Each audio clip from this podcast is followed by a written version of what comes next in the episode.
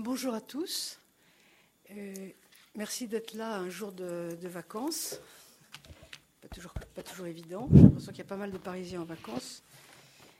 Euh, avant de. Je vais euh, présenter à nouveau Jean-François Mattei parce que certains d'entre vous ne sont peut-être pas ceux qui sont venus déjà la dernière fois. Avant, cela, je veux vous, vous prévenir de deux choses. Donc, je pense que vous avez le petit dépliant. Mais je vous rappelle que euh, après Jean-François Mattei, nous avons donc encore euh, quatre conférences.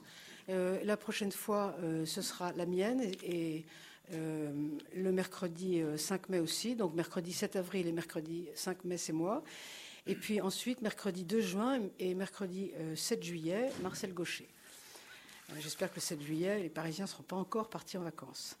Je voulais vous prévenir aussi que euh, les conférenciers euh, donneront leur, euh, leur, texte de façon à ce qu'ils soient publiés, donc vous pourrez les avoir, les avoir par écrit. Ensuite, ce qui n'est pas, pas déplaisant lorsqu'on a déjà écouté ou lorsqu'on n'a pas eu le temps de venir. Alors, pour ceux qui n'étaient pas là la dernière fois, Jean-François Mattei, qui, n'est plus à présenter, mais je le fais tout de même, est un philosophe, il a fait aussi des sciences politiques, euh, professeur émérite à l'université de Nice, Sophia Antipolis, euh, membre de l'Institut universitaire de France. Euh, il dirige, entre autres choses, je raccourcis parce que ce serait trop long, la revue Noisis et deux collections. et puis, il a écrit un assez grand nombre, un très grand nombre d'ouvrages, dont vous pouvez trouver certains ici. Euh, je rappelle les trois, euh, celui qui me paraît très important, la barbarie intérieure. Euh, et puis les deux derniers, enfin pas tout à fait les deux derniers, parce qu'il y a aussi un ouvrage sur Camus, un ouvrage sur Borges, mais Le regard vide, un livre sur la culture européenne, l'identité européenne, et puis Le sens de la démesure, dont j'ai vu qu'il était ici. donc vous pouvez vous le procurer. Voilà, et je lui laisse la parole pour sa deuxième conférence. Je pense que ça va être la suite de la dernière fois. Merci de cette, présentation, merci de votre présence, effectivement, surtout en période de vacances et en fin d'après-midi ou en début de soirée. Donc je vais vous parler aujourd'hui, je vais essayer d'être le plus clair possible sur une question extrêmement difficile, pour ne pas dire délicate, euh, qui est le problème de la déconstruction, de la déconstruction de la culture ou de la déconstruction de l'art mais j'en resterai à des questions philosophiques euh, sur la déconstruction, puisque au départ c'est une notion philosophique. Alors je vais essayer d'être le plus clair possible, mais euh, lorsque je parlerai de l'un des pères de la déconstruction, qui s'appelle Jacques Derrida, je serai obligé d'être, je ne dirais pas plus technique, mais disons un peu plus précis que des remarques d'ordre général, afin de vous préciser ce qu'est cette déconstruction. Alors, je commencerai par euh, faire la remarque suivante, à savoir que l'on peut approcher la notion de culture, puisque je vais essayer de vous parler de la déconstruction de la culture. Euh, on peut l'approcher, cette question, à partir de deux, façons, distinctes. La première est historique et, je dirais, philologique. La seconde est philosophique et artistique. Euh, historique et philologique lorsque l'on remonte à l'origine de la notion de culture, euh, qui est d'ailleurs un néologisme créé par Cicéron, qu'en prenant le mot d'agricultura, qui signifie donc le travail de la terre, ou l'agriculture en français, il euh, fait sauter le radical aguerre, c'est-à-dire la terre agricole, et il parle de cultura, c'est-à-dire de culture, pour non plus déterminer ce qu'est le travail sur une terre extérieure à soi, la terre de l'agriculteur, mais sur un travail interne, lorsque l'on travaille sa propre terre ou son propre terreau ou son propre terrain, c'est-à-dire sa propre pensée. Donc on peut approcher à partir de l'origine historique du mot de culture ce qu'est la culture, mais on peut aussi l'approcher de façon plus générale, ce que l'on fait aujourd'hui depuis le XXe siècle, en appelant culture l'ensemble des actions, des objets et des œuvres créées par les êtres humains dans une civilisation donnée. Mais je pense qu'il vaut mieux essayer de faire des distinctions dans la notion de culture pour essayer d'éviter euh, l'inflation que l'on appelle aujourd'hui le tout culturel, si l'on entend par tout culturel le fait que tout se vaut dans les œuvres ou dans les actions ou dans les produits ou dans les objets façonnés de main humaine, car finalement, euh, avancer que tout est culture reviendrait à dire que rien n'est culture puisque tout serait sur le même plan en tant que tel. De la même manière que chez les sophistes anciens, euh, l'expression tout est vrai aboutissait à la conclusion sur laquelle finalement rien n'est vrai, puisque le critère de vérité ne distingue plus les paroles des uns ou les paroles des autres. Alors je voudrais, pour essayer de, cadrer un petit peu le débat, repartir de l'un des auteurs, peut-être même l'auteur le plus important des, des, temps récents, des temps presque actuels, je ne dirais pas des temps modernes qui remontent jusqu'au XVIIe siècle, c'est Nietzsche qui, dès ses premiers travaux des années 70-72, avant même qu'il soit l'auteur euh, des grands textes comme euh, le Zarathustra ou le Gai ou d'autres, fait remarquer dès les années 70-72 que nous vivons, dit-il, dans un pêle-mêle de confusion culturelle et même de ce qu'il appelle la non-culture. Déjà, il utilise le terme d'une négation de la culture. Moi, je vais parler surtout aujourd'hui de la déconstruction de la culture. Là, il s'agit de manière plus radicale d'une négation de la culture il entend évidemment Nietzsche, je n'en parlerai pas en détail, mais il entend évidemment par culture la grande culture classique qui remonte à l'humanisme gréco-latin, ses prolongements médiévaux, renaissants, et pratiquement jusqu'au XVIIIe ou jusqu'au XIXe siècle. Ce que l'on a appelé pendant longtemps en France les humanités, ou ce qu'on appelle encore aujourd'hui aux États-Unis les humanities, c'est-à-dire l'ensemble de toutes les grandes créations culturelles, artistiques, picturales, musicales, qui sont liées à une certaine figure humaine, et voilà pourquoi on a parlé d'humanisme. Je n'en traiterai pas, mais je voudrais simplement remarquer que Nietzsche est le premier à avoir insisté sur le fait que cette culture, d'une certaine manière, dès les années 1870, n'est plus, en tout cas à ses yeux. Peut-être est-il un mauvais présage, peut-être est-il une sorte de Cassandre, mais déjà il fait remarquer que nous vivons dans la non-culture, dit-il, en 1872 donc. Et je dirais qu'à sa suite, mais plus tardivement, c'est-à-dire au XXe siècle, surtout après l'ébranlement de la Première Guerre mondiale, j'en parlerai dans un instant avec Paul Valéry, et surtout avec le deuxième grand ébranlement, la deuxième secousse ou la deuxième réplique, comme on dit en cas de tremblement de terre, qu'a été la Seconde Guerre mondiale, pour ne pas parler de la troisième réplique, qui a été la découverte de la Shoah, euh, la culture a été tellement ébranlée qu'elle en a été jusqu'à la déconstruction, pour ne pas dire jusqu'à la destruction vue de l'extérieur ou parfois vue de l'intérieur par les créateurs eux-mêmes ou par les théoriciens eux-mêmes. Euh, c'est ce qu'ont établi sur des modes différents, mais qui empruntaient toujours le langage de la critique, voire de la barbarie de la culture, voire de la destruction de la culture. Des auteurs aussi différents, j'en cite quelques-uns simplement pour vous montrer que c'est quand même une sorte euh, d'aréopage d'auteurs très très distincts. Euh, des auteurs comme euh, Albert Camus, puisque c'est l'année Camus cette année, Simone Weil, euh, les auteurs marxistes dont j'ai déjà parlé dans ma dernière intervention, Horkheimer et Oderno, et Adorno, Walter Benjamin, Anna Arendt, qui est beaucoup plus connu, mais plus près de nous, des auteurs comme Michel Henry, comme Georges Steiner, comme Marc Fumaroli en France, comme Léo Strauss aux États-Unis, comme Alan Bloom, comme Christopher Lash, comme Tom Wolfe pour la peinture ont soutenu, parfois d'horizons différents et parfois avec des argumentations distinctes, ont soutenu que d'une certaine manière, la culture de notre temps, la culture démocratique ou la culture médiatique, n'était qu'un simulacre de culture, n'était qu'une illusion de culture.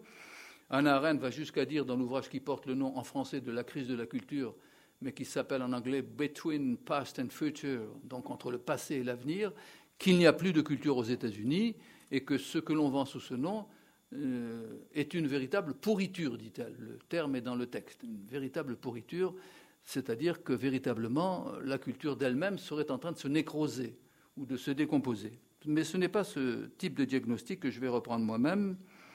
Euh, ce que l'on peut remarquer en tout cas, c'est que la plupart de ces auteurs se réclament peu ou prou de Nietzsche ce même Nietzsche qui, précisément dans un texte des années 1873, donc à l'orée là aussi de la, de la rédaction des grands textes de Nietzsche, dit que la plus grande diffusion de la culture, c'est lui qui parle, que nous connaissons aujourd'hui, est identique à la barbarie.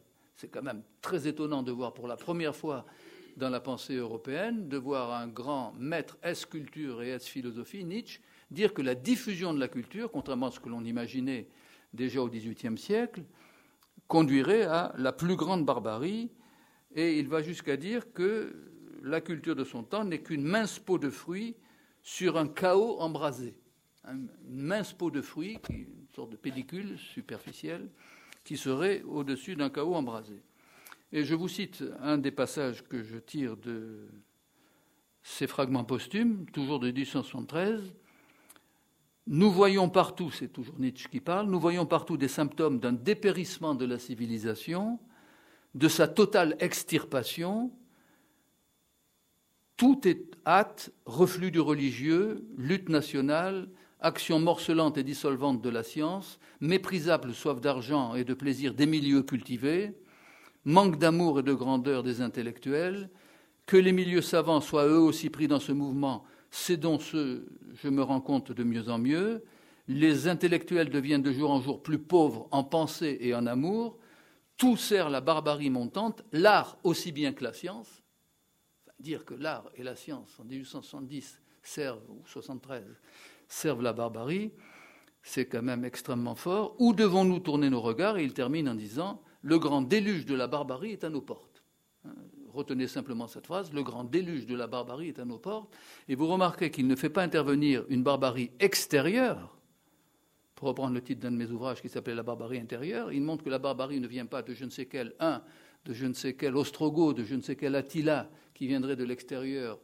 Euh, attaquer la culture européenne, puisque Nietzsche place toujours du point de vue européen, lui qui signe souvent ses textes, nous autres bons Européens, non pas d'un point de vue allemand ou d'un point de vue italien, mais d'un point de vue européen, il insiste sur le fait que cette barbarie vient des créateurs eux-mêmes, ou de ceux qui dispensent les créations, c'est-à-dire des professeurs, des instituteurs. Vous savez qu'il avait le plus grand mépris pour ses collègues universitaires, euh, et même pour l'université allemande suisse à Bâle dont il faisait partie. Et donc cette critique de la barbarie culturelle, même si l'on tient compte des excès de plume de Nietzsche, qui est aussi excessif dans son domaine que Rousseau pouvait l'être au XVIIIe siècle, dans sa violence rhétorique, je dirais parfois, à l'égard de ses ennemis, il n'empêche que cette euh, ouverture d'une critique qui porte sur l'intériorité même de la culture européenne a été suivi par un très grand nombre d'auteurs, à peu près à la même époque que Nietzsche, mais un peu plus tôt, il y avait déjà eu Baudelaire qui avait pressenti que la culture moderne allait sombrer dans la barbarie. Vous trouvez le terme de barbarie chez Baudelaire quand il parle de la culture démocratique de son temps, en particulier quand il présente Edgar Poe. Et là, il songe à l'Amérique, bien qu'il n'ait jamais mis les pieds en Amérique, mais enfin, il a quand même quelques connaissances. Vous avez ça aussi chez Tocqueville, dans la deuxième partie de De la démocratie en Amérique, autour de 1835. Tocqueville, dans le chapitre conclusif de la deuxième partie, donc des deux parties, insiste sur le fait que euh, nous sommes menacés, et là il parle du point de vue européen et pas simplement du point de vue américain, nous sommes menacés d'une sorte de résurgence de la barbarie, le terme est sous la plume de Tocqueville, comme si euh, il y avait ces Cassandres que sont les Tocqueville, les Baudelaire, les Nietzsche et quelques autres, qui craindraient que, d'une certaine manière, la culture européenne, qui ne se qualifiait d'ailleurs pas comme telle. Cette culture européenne s'appelait simplement la culture tout court, la culture universelle, la culture humaine, la culture humaniste, ne soit en état de décomposition, mais d'une décomposition qui viendrait, et ça nous allons le revoir tout à l'heure avec euh, Jacques Derrida, qui viendrait d'elle-même, comme si la culture avait ses propres anticorps, si vous me permettez de parler en termes médicaux, comme va le faire tout à l'heure d'ailleurs Jacques Derrida. Alors vous avez des auteurs beaucoup plus récents et beaucoup plus proches de nous, comme Théodore Adorno, comme Walter Benjamin, comme Christopher Lash, aux États-Unis, qui ont été, de points de vue d'ailleurs différents, les trois auteurs dont je viens de parler sont des auteurs marxistes, donc ce ne sont pas simplement des auteurs conservateurs ou des auteurs réactionnaires ou des auteurs de droite ou des auteurs classiques qui critiquent là, on s'aperçoit que la critique vient pratiquement de tous les bords, même si, encore une fois, elles ne sont pas argumentées de la même manière. Toutes ces condamnations, si vous le voulez, reviennent à dire qu'il y a des éléments d'autodestruction dans la culture, comme si la culture européenne, et encore une fois je dis européenne pour clarifier les problèmes au début de ce propos, mais tous ces auteurs parlent de la culture tout court, ils ne la qualifient pas d'européenne, de française, d'italienne ou d'allemande, sinon exceptionnellement. La culture pour eux est en train de produire ses propres armes d'autodestruction et ils se posent la question de savoir d'où vient euh, cette source de non-respect de la culture par elle-même, en quelque sorte, et nous allons voir pourquoi. Par exemple, pour prendre un auteur contemporain qui est toujours vivant, donc pas simplement contemporain au niveau de la fin du XXe siècle, du début du XXe siècle, mais qui est toujours présent, Georges Steiner, qui est très très apprécié en France, et pas uniquement en France, depuis plus de 30 ans, s'est engagé dans ce qu'il appelle la bataille du sens, c'est même le titre d'un de ses articles et d'un de ses livres, afin de, tenir un pari que je qualifierais d'ordre pascalien, qui revient à dire, je cite Georges Steiner, qu'il faut tenir le pari sur le sens du sens. C'est-à-dire que l'idée de sens, de sens de la culture, de sens de l'élévation spirituelle que nous apporte la culture, euh, on doit parier que ce sens a un sens lui-même, une sorte de métasens, si vous le voulez. Euh, il ne s'agit pas simplement de dire que la culture a un sens, intellectuel, pédagogique, civilisationnel, tout ce que vous voulez, mais de dire que le fait de rechercher le sens de la culture a déjà soi-même un sens. Le fait de se mettre en quête de la culture possède déjà un sens, dans les deux sens du mot en français, c'est-à-dire à une orientation, on a une visée, une visée téléologique, et on a en même temps une signification. Cela a du sens, c'est-à-dire cela a de la signification et de la signification partagée avec autrui, car les œuvres d'art sont des œuvres que l'on partage. Mais le fait même de se mettre en quête d'un sens ne serait-ce qu'en s'interrogeant, en se demandant si la culture a encore un sens aujourd'hui, dans un monde essentiellement euh, commercial, économique, technologique, technique et finalement matérialiste, pour dire les choses un peu rapidement, est-ce que cela a encore un sens aujourd'hui de se mettre en quête d'un sens de la culture? Et Georges Steiner répond en disant oui, le pari sur le sens du sens possède bien une signification, et ça a la signification d'une lutte contre la barbarie de la culture qui, précisément pour euh, Georges Steiner, revient à récuser que la quête d'un sens soit elle-même sensée. Donc nous n'aurions même pas à nous demander s'il y a des œuvres d'art, des œuvres de littérature, de musique, de poésie, de ce que vous voulez, bref, tout ce que l'on met sous le nom de la culture humaniste, mais le simple fait de s'interroger sur elle aurait pour Georges Steiner du sens. Alors on comprend que Paul Valéry, je rentre dans le vif de mon sujet maintenant, et dans ses regards sur le monde actuel en 1919 et fustiger ce qu'il appelle les misérables européens, la phrase est de Paul Valéry, qui évidemment ont fait une guerre fratricide, la guerre franco-allemande et même la guerre mondiale de 14-18, mais si vous lisez Regards sur le monde actuel, vous apercevez que Paul Valéry va au-delà de la critique des hommes politiques ou des responsables économiques et politiques qui ont causé ou qui ont précipité la guerre, mais il met en cause aussi les intellectuels, les artistes, les clercs, comme on dira parfois, qui ont précipité, dit-il, le mouvement de décadence de l'Europe. Donc toujours cette sorte de fascination d'une décadence de l'Europe où, à travers l'Europe, qui est une détermination, disons, politique ou anthropologique et politique, une décadence de la culture, comme si la culture, d'une certaine manière, ne nous intéressait plus ou ne nous concernait plus. Et Paul Valéry met en cause précisément les intellectuels, ou en tout cas ceux que l'on appelle ainsi depuis, depuis euh, le XIXe siècle, ou ce que on appellera les clercs, je pense évidemment à la trahison des clercs, où Julien Banda montre que ce sont les, ceux qui devaient dispenser la culture eux-mêmes, l'éducation, les instituteurs, les professeurs, les universitaires, les chercheurs, qui ont failli à leur propre, euh, non pas déontologie, comme on dirait aujourd'hui sur le plan professionnel, mais à leur propre éthique de chercheurs et de penseurs en tant que tels. Euh, Albert Camus, puisque je disais un mot d'Albert Camus tout à l'heure, ira même encore plus loin que, Paul Valéry, qu'il a d'ailleurs beaucoup lu dans La fin de l'homme révolté, dans la conclusion de l'homme révolté, en disant que l'ignoble Europe, c'est l'expression d'Albert Camus, l'ignoble Europe s'est enfoncé dans la nuit européenne, et il insiste sur le fait que pour lui, la nuit européenne, lui qui est un partisan de la pensée de midi, de la pensée du soleil, de la pensée de l'éclat, de la pensée d'une lumière toute méditerranéenne, il pense que cette nuit européenne vient du fait que l'Europe a un secret, et la formule de Camus est bien connue, le secret de l'Europe, c'est qu'elle n'aime plus la vie. Donc elle a une vision en quelque sorte mortifère de la culture. Et une culture qui n'aime plus la vie, une culture qui n'est plus une culture d'amour, c'est une culture non pas simplement décadente, mais Camus emprunte ce terme à Nietzsche, c'est une culture nihiliste. Et lorsque l'on prend différents auteurs, et encore une fois de Nietzsche à Camus, de Camus à Bernanos, de Bernanos à Simone Veil, on s'aperçoit que tous relèvent la défaillance de l'Europe à l'égard de sa propre culture, ou il vaudrait mieux dire, et je laisse maintenant de côté le terme d'Europe, pour ne pas lui donner une coloration trop politique ou trop polémique, la défaillance de la culture, c'est qu'elle ne s'aime plus elle-même. C'est que d'une certaine manière, elle faillit à sa vocation, pour ne pas dire à sa mission.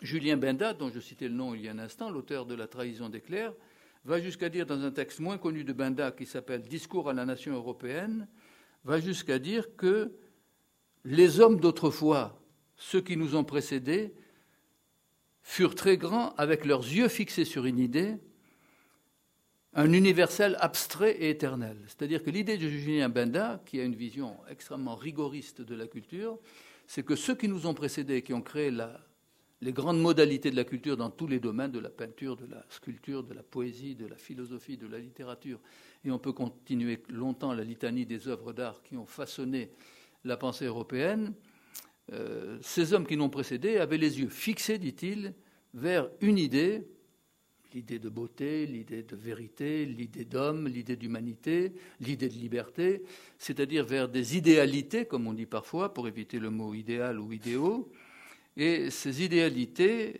visaient un universel abstrait et éternel, c'est-à-dire euh, ne se satisfaisaient pas tout simplement euh, de succès empiriques ou de succès de mode ou de modalités rapides.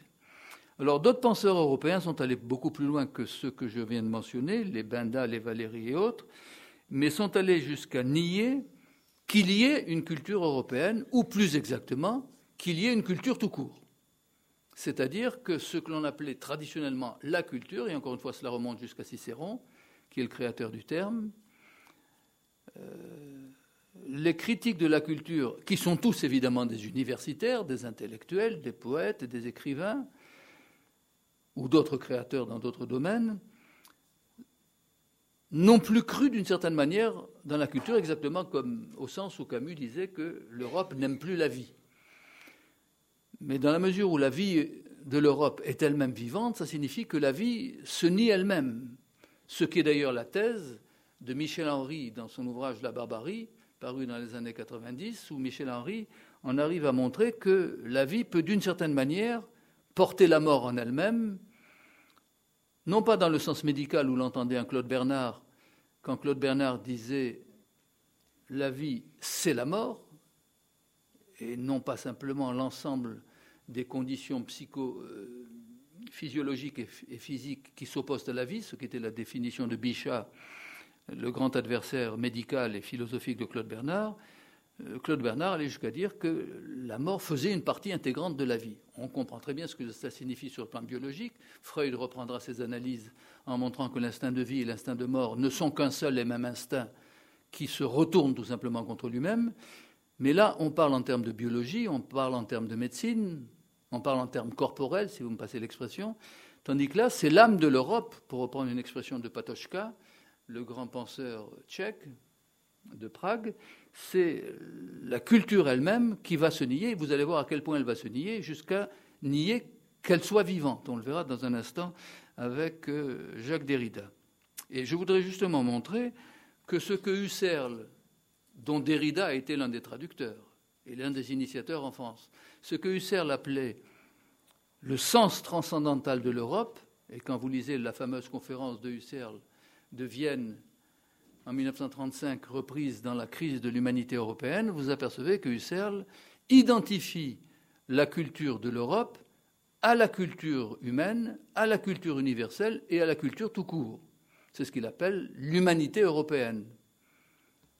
Concept un petit peu curieux, puisque l'humanité n'est pas épuisée évidemment par l'Europe, et l'Europe n'épuise pas l'humanité. Il y a d'autres formes d'humanité en dehors de l'Europe, bien entendu, ne serait-ce dans les deux Amériques, ne serait-ce qu'en Asie et ne serait-ce que sur l'ensemble de la planète. Mais lorsque Husserl parle de l'humanité européenne, il veut parler par là de la grande culture qui, d'une certaine manière, aujourd'hui, n'assume plus son rôle transcendantal. L'expression de Husserl que je viens de citer est celle-ci, le sens transcendantal de l'Europe et le sens transcendantal de la culture. Or, le problème de la déconstruction, je rentre maintenant dans mon propos central, le problème de la déconstruction, c'est que ceux que l'on a appelés les déconstructeurs, qui existaient même avant que le terme de déconstruction emprunté à l'architecture soit utilisé, euh, on verra par qui tout à l'heure, euh, essaye effectivement de déconstruire une culture, c'est-à-dire de la mettre à mal, en montrant qu'à la limite, c'est une pseudo-culture ou une fausse culture et qu'elle n'a pas de fondement réel. Et je voudrais prendre en particulier, afin de, donner un peu de poids à mes, je ne dirais pas mes analyses, mais à mes simples constats, je ne prendrai pas moi-même position, je vous laisserai euh, le faire vous-même, surtout dans le débat qui suivra cet exposé. Je voudrais prendre l'exemple de Jacques Derrida, qui est considéré partout au Japon, aux États-Unis, en Australie, euh, dans le monde entier, comme le père de la déconstruction. C'est ainsi parfois de manière un peu médiatique qu'on l'appelle. Même si ce n'est pas lui qui a inventé le mot, puisque le mot déconstruction était déjà chez Heidegger dans Sein und Zeit, dans Être et Temps, en 1927. Mais précisément, la déconstruction de Derrida a, à mon avis, rien à voir n'a rien à voir avec la déconstruction de la métaphysique dont parle Heidegger, même si manifestement Derrida, qui a été heideggerien, emprunte à Heidegger le mot. Le mot d'ailleurs de Heidegger est même encore plus fort, puisque bien qu'il parle de déconstruction, il parle souvent aussi de destruction, de destruction, non pas de la culture, car jamais Heidegger ne parle en termes de culture, mais toujours en termes de métaphysique ou en termes de philosophie. Donc il s'agit de détruire la philosophie, non pas dans un sens pervers, au paragraphe 6, de être étant chez Derrida, mais dans le sens au contraire d'une rénovation, au sens où l'on a rénové par exemple les Bernardins, en éliminant toutes les fausses fenêtres, en éliminant tout ce que l'histoire avait rajouté de négatif par rapport à cette abbaye, pour lui redonner en quelque sorte son éclat. C'est ce qu'essaye de faire pour la philosophie Heidegger, en essayant de déconstruire ou de détruire tout ce qui a été surajouté et mal surajouté sans précaution, je dirais, architecturale sur le plan philosophique, afin de retrouver une philosophie plus authentique, en quelque sorte. Tandis que ça ne me paraît pas être le projet de Jacques Derrida, dont je vais parler dans un instant. Ce que va mettre en cause Derrida, c'est ce qu'il appelle lui-même l'européocentrisme de la culture, s'entend, ou encore le logocentrisme de la philosophie. Les deux se étant de façon différente, si vous le voulez, sur le plan rhétorique, de parler de la même déconstruction. Ou bien vous déconstruisez anthropologiquement l'Europe en critiquant l'eurocentrisme ou l'européocentrisme, ou bien vous critiquez le logos, c'est-à-dire la rationalité qui est au fondement de l'Europe, en critiquant le logocentrisme. Les deux expressions se trouvent parfois dans le même texte chez Jacques Derrida. Alors il est bien certain que Derrida ou tous les déconstructeurs euh, modernes, disons depuis la Deuxième Guerre mondiale, pour simplifier, depuis 50, 60 ou 70 ans, euh, n'ont pas tort dans la mesure où, d'une certaine manière, la critique de la culture ou la critique de la philosophie, depuis même la naissance de la philosophie, avec les sceptiques, avec les stoïciens, avec déjà même Platon, a toujours été une mise en question critique de ses propres positions la critique de la philosophie, pour prendre cet exemple, n'a jamais porté uniquement sur ce qui n'était pas philosophique, mais a toujours été intra-philosophique. On le voit très bien chez Platon, qui met souvent en cause, par exemple dans le Parménide, si vous connaissez ce dialogue extrêmement difficile de Platon, qui met en cause ses propres présupposés, ses propres hypothèses métaphysiques. Et je dirais d'ailleurs que si on devait dire quelle est la marque d'un grand penseur, d'un grand philosophe, d'un grand artiste, c'est de mettre dans ses œuvres même les possibilités d'une critique interne de ses œuvres, de ne pas attendre qu'une critique externe, comme la critique d'Aristote par exemple par rapport à Platon, vienne mettre en cause les fondements de l'édifice platonicien. Quand vous lisez un grand penseur comme Platon, un grand penseur comme Descartes, un grand penseur comme Spinoza, vous apercevez qu'il y a déjà en eux un souci critique à l'égard de leurs propres axiomes, de leurs propres postulats, de leurs propres présupposés, qui rend d'autant plus difficile la réfutation que cette première réfutation a été faite par l'auteur lui-même, qui prend, si je puis dire, le lecteur ou le lecteur critique à son propre piège.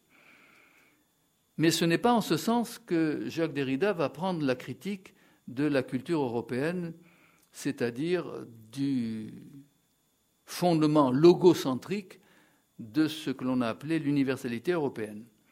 Alors je voudrais, pour faire comprendre ces choses qui vous paraissent peut-être, comme dirait Descartes au début des méditations, très métaphysiques, c'est-à-dire qui vont nous passer au-dessus de la tête, je voudrais prendre des exemples très précis dans un petit texte de Jacques Derrida, dont vous allez voir tout le brio rhétorique. Y a-t-il quelque chose sous ce brio rhétorique Je vous laisserai juge. Moi, je suis en tout cas très sceptique, vous le comprenez du fait du ton de ma voix. Un texte qui s'appelle L'autre cap, qui a d'abord paru dans Le Monde, le journal Le Monde, le journal du soir bien connu Le Monde, qui ensuite a été repris et développé. C'est un petit ouvrage qui se présente de façon classique comme une méditation sur deux textes de Paul Valéry, dont j'ai cité l'un d'eux tout à l'heure. Et le texte s'appelle L'autre cap. Alors, quels sont les deux textes de Valéry que va étudier Jacques Derrida? La crise de l'esprit, un texte hyper connu de Valéry, qui a été donné même au bac, hein, quand il y avait encore un baccalauréat en France, en particulier en philosophie, c'est-à-dire quand il y avait des sujets, et non pas tout simplement un discours sur la, sur la mode du jour. C'était un texte qui était donné de façon incalculable la crise de l'esprit, et un second qui s'appelle la liberté de l'esprit, qui est plus positif, si je puis dire, dans le titre. La crise est un titre un peu négatif, la liberté de l'esprit est un titre plus positif. Alors, dans ce texte, dans ces deux textes, et dans d'autres textes d'ailleurs de Valérie, mais ce sont les deux que prend Jacques Derrida comme objet d'étude. Ce sont des thèses eurocentristes d'une violence telle que, aujourd'hui, plus personne n'oserait écrire cela, sinon peut-être Chantal Delsol et moi. Oh ou quelques autres courageux qui restons euh, pour essayer de défendre de front la culture européenne. Voici ce que dit Valérie, je cite simplement deux ou trois thèses, parce que ces deux ou trois thèses sont citées elles-mêmes par Derrida. Donc mon choix est, est derridien au passage. Qu'est-ce que dit Derrida? Qu'est-ce que dit Valérie? Tout est venu à l'Europe et tout en est venu. C'est-à-dire que l'Europe a eu cette capacité extraordinaire de prendre chez les autres peuples, Platon disait déjà cela en parlant des Égyptiens au IVe siècle avant Jésus-Christ, en parlant donc des barbares, la possibilité de choisir dans les autres civilisations les éléments qu'elle va transformer à la suite de je ne sais quelle alchimie du verbe ou alchimie du concept, dirait plutôt Hegel, en concept véritablement, au sens où pour un Gilles Deleuze, par exemple, la philosophie, c'est la création de concepts. Comme la musique, c'est la création de sons, comme la peinture, c'est la création de formes ou de couleurs, la philosophie, c'est la création de concepts. Mais pour créer des concepts, faut-il encore avoir des matériaux? Et le grand génie de l'Europe, de Platon jusqu'à Valérie, c'est d'avoir parfois, voire même souvent, pris ces matériaux à l'extérieur d'elle-même, en Égypte, à Babylone, au Japon, que sais-je ailleurs, et les avoir métamorphosés en concepts et en concepts opératoires, y compris les concepts opératoires de la mathématique ou de la physique et Valérie dit tout est venu à l'Europe, mais tout en est venu aussi. C'est-à-dire qu'elle a réussi à régurgiter, si je puis dire, ce qu'elle avait ingurgité, pour donner au monde entier, c'est-à-dire à, l'universel, les outils qui sont les siens. À un point tel que l'Europe, ajoute Valérie dans le même texte, doit rester ce qu'elle paraît, la partie précieuse de l'univers terrestre, la perle de la sphère, le cerveau d'un vaste corps. Allez dire aujourd'hui que l'Europe est le cerveau d'un vaste corps, on vous met quasiment en prison pour euh, racisme à l'égard des autres peuples ou des autres civilisations. Mais enfin, Valérie pouvait se permettre de le faire, surtout en 1919. Je vous répète quand même la phrase l'Europe est la partie précieuse de l'univers terrestre, donc à elle seule elle incarne l'universel, la perle de la sphère, le cerveau d'un vaste corps. Alors Derrida reprend ces textes, qui sont encore une fois canoniques et qu'il connaît sur le bout des doigts, et il va essayer de les subvertir, non pas pour subvertir la pensée de Valérie, pour laquelle il a quelques coups de chapeau obligés, si je puis dire, d'un intellectuel brillant à un autre intellectuel brillant, d'un cadet à son aîné, mais pour subvertir à travers le texte de Valérie l'idée même de culture. C'est-à-dire qu'il va essayer de déconstruire la culture et au-delà de la culture, le logos, le logocentrisme, comme il le dit dans son vocabulaire, à partir de Valérie, qui n'est donc, si je puis dire, que la médiation de cette culture. Derrida va subvertir ce discours traditionnel de l'Europe en parlant d'un programme européen qui a toujours été, dit-il, archéo-téléologique. Archéo parce que l'Europe a toujours essayé de penser le principe, qui se dit en grec arché, comme vous le savez. Donc là, c'est une sorte d'hommage rendu à Platon, qui est l'archétype du philosophe, et qui est d'ailleurs le premier philosophe à avoir créé une école qui s'appelait l'Académie, comme chacun sait. Mais en même temps, Derrida montre que la pensée européenne n'est pas simplement archéologique ou archéologique, elle est arché-téléologique. Et là, téléologique, c'est une référence directe à Husserl, qui disait que l'Europe ou la culture européenne était la téléologie, c'est-à-dire la fin de l'humanité ou la fin de l'histoire, en quelque sorte. Alors, sa stratégie de la déconstruction de l'identité européenne va faire usage de deux axiomes et d'une double obligation. Les deux axiomes sont ceux-ci. Premier axiome à, coloration heideggerienne, c'est ce qu'il appelle un axiome de finitude. Les Européens se sentent aujourd'hui finis, se sentent vieux, fatigués. Ils ne savent plus s'ils doivent regarder sur une Europe du passé et accepter son héritage, ou ils doivent s'engager dans une Europe à venir qui, soit dit en passant, n'est toujours pas venue aujourd'hui avec la crise de l'Europe que nous vivons sur un plan strictement politique, à Bruxelles et ailleurs. Mais là, nous ne parlons pas de Bruxelles, nous parlons d'une Europe de la culture et pas simplement d'une Europe politique. Alors cet axiome de finitude, je l'appellerai moi personnellement un axiome de lassitude, qui est révélateur de cette crise de l'esprit, et j'emprunte justement ce mot de lassitude à Husserl qui, dans la crise de l'humanité européenne, dit que le plus grand ennemi de l'Europe, c'est la lassitude.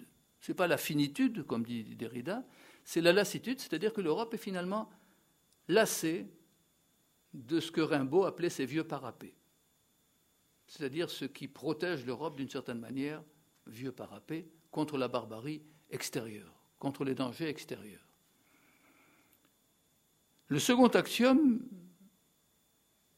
pose que le propre d'une culture, pour Derrida, c'est de ne pas être identique à soi. Une culture n'a pas d'identité pour Derrida. c'est ce que j'appellerais, si vous voulez, un axiome d'étrangeté. Au fond, la culture est toujours étrangère à elle-même, comme si elle était habitée par quelqu'un d'autre, et on va voir l'usage que va en faire Derrida. Alors effectivement, on pourrait dire que Derrida n'a pas tort dans un premier temps là-dessus, car c'est vrai que l'Europe, depuis le XIXe siècle, depuis Baudelaire, depuis le spleen baudelairien, se sent lasse, se sent fatiguée de porter sur ses épaules, tel Atlas, le poids d'une culture millénaire. Elle est fatiguée de supporter le poids du christianisme. Elle est fatiguée de supporter le poids de l'hellénisme, un tel point d'ailleurs que dans le projet de constitution pour l'Europe, le christianisme a été éliminé au même titre que la pensée grecque, sous le prétexte justifié par les dirigeants européens, y compris par Jacques Chirac à l'époque, que non seulement le christianisme n'est plus la religion de l'Europe, mais que la pensée grecque était une pensée condamnable parce que fondée sur l'esclavage. Alors que la grecque nous a laissé ce que nous savons, l'héritage que nous savons, on a retenu de la Grèce uniquement l'esclavage, comme si l'esclavage était une spécificité grecque, alors qu'au IVe siècle avant Jésus-Christ, tous les peuples de l'univers, sans exception, étaient esclavagistes. Donc ce n'est pas euh, la Grèce qui est en cause ici directement.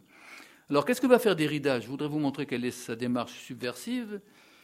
Il va opérer au-delà de ces deux axiomes en jouant sur le mot cap. Ça va être un feu d'artifice de jeu de mots sur le mot cap emprunté à Valéry, qui lui-même l'empruntait à Nietzsche la phrase de Valérie que vous avez peut-être en tête, c'est L'Europe n'est que le petit cap du continent asiatique. Ce qui est parfaitement vrai, il suffit de regarder une carte de géographie, même ancienne. L'Europe est un petit cap du continent asiatique. Valérie, qui ne cite pas ses auteurs, a emprunté cette phrase à Nietzsche. Car Valérie était un grand lecteur de Nietzsche. Alors, comme Derrida est à la fois un lecteur de Nietzsche et un lecteur de Valérie, il n'ignore pas évidemment cette euh, allusion au petit cap du continent asiatique de l'Europe, et il va jouer dans un texte qui s'appelle L'autre cap sur toutes les variations possibles sur le mot cap. Le mot cap, je vous le rappelle, vient du latin caput, qui ne signifie pas simplement la tête, mais l'extrémité, le but, la fin, et même le capital financier puisque la notion de capital et donc de capitalisme vient de caput en latin. Donc ça désigne en navigation, pour prendre un exemple qui est l'exemple à la fois de Valéry et de Jacques Derrida, ça désigne en navigation le pôle, c'est-à-dire le télos, le but, qu'a le capitaine qui dirige le navire, de tenir un cap, c'est-à-dire d'aller dans une direction bien précise et de tenir le cap pour arriver là où il doit arriver. Alors Derrida va lui-même non pas changer de cap, et il le dit lui-même, il va changer le cap. C'est-à-dire qu'il va éliminer toute allusion à un cap possible, réel, imaginaire, virtuel, à toute capacité d'avoir un cap. Et il va choisir ce qu'il appelle, je donne l'expression telle qu'elle est sous sa plume, et sans arrêt, à toutes les pages, l'autre du cap. Je ne vois pas très bien ce que ça veut dire pour vous dire le fond de ma pensée, l'autre du cap, en français. Je veux dire, syntaxiquement, déjà, ça pose problème. Mais enfin, on comprend qu'il veut trouver une alternative à l'engagement de l'être humain ou d'une civilisation dans une direction capitale. C'est-à-dire qu'il ne veut pas que l'humanité aille vers un cap. Et donc il cherche un autre que le cap qu'il appelle dans son vocabulaire l'autre du cap. C'est-à-dire une direction qui ne relève plus d'un cap quel qu'il soit. Dans la mesure, en effet, où un cap donne une orientation et permet au navire de changer de trajet, une absence de cap, pour un capitaine qui serait privé de boussole ou d'étoile, aujourd'hui on dirait de GPS, ne peut pas changer de trajet. C'est-à-dire qu'on est complètement perdu sur une mer infinie. On pense au texte de Nietzsche, paragraphe 124 du Gai Savoir, juste avant le fameux texte colossal de Nietzsche, qui est le paragraphe 125 du Gai Savoir, qui s'appelle L'insensé, dans lequel, pour la première fois, on annonce la mort de Dieu. Cet insensé est un fou qui va dans les rues avec une lumière allumée en plein jour, un peu comme Diogène à Athènes, et qui dit Nous l'avons tué, nous l'avons tué, je vous annonce la grande nouvelle, Dieu est mort. Ça, c'est le paragraphe 125, la mort de Dieu. Mais il y a un paragraphe juste avant qu'on ne lit pas toujours, obsédés que nous sommes tous, les philosophes, par le paragraphe 125 et par la mort de Dieu, c'est le paragraphe 124 qui s'appelle À l'horizon de l'infini. Et à l'horizon de l'infini, voici ce que dit Nietzsche qui s'adresse au navire de notre culture. Donc bien avant Derrida, Nietzsche compare la culture à un navire qui, fend les eaux et qui se dirige dans une direction téléologique, aurait dit Husserl, c'est-à-dire qu'il y a un but, qu'il y a un cap, pour garder la métaphore maritime.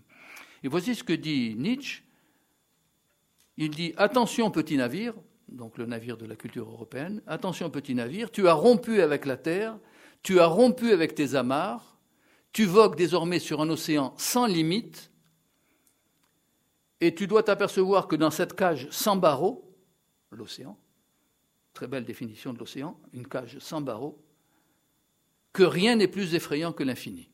Voici ce que dit Nietzsche. Rien n'est plus effrayant que l'infini, surtout quand on n'a plus de cap. Et comment mettre le cap sur l'infini, puisque l'infini, par définition, si je puis dire, va dans toutes les directions. Donc l'infini ne souffre aucun cap.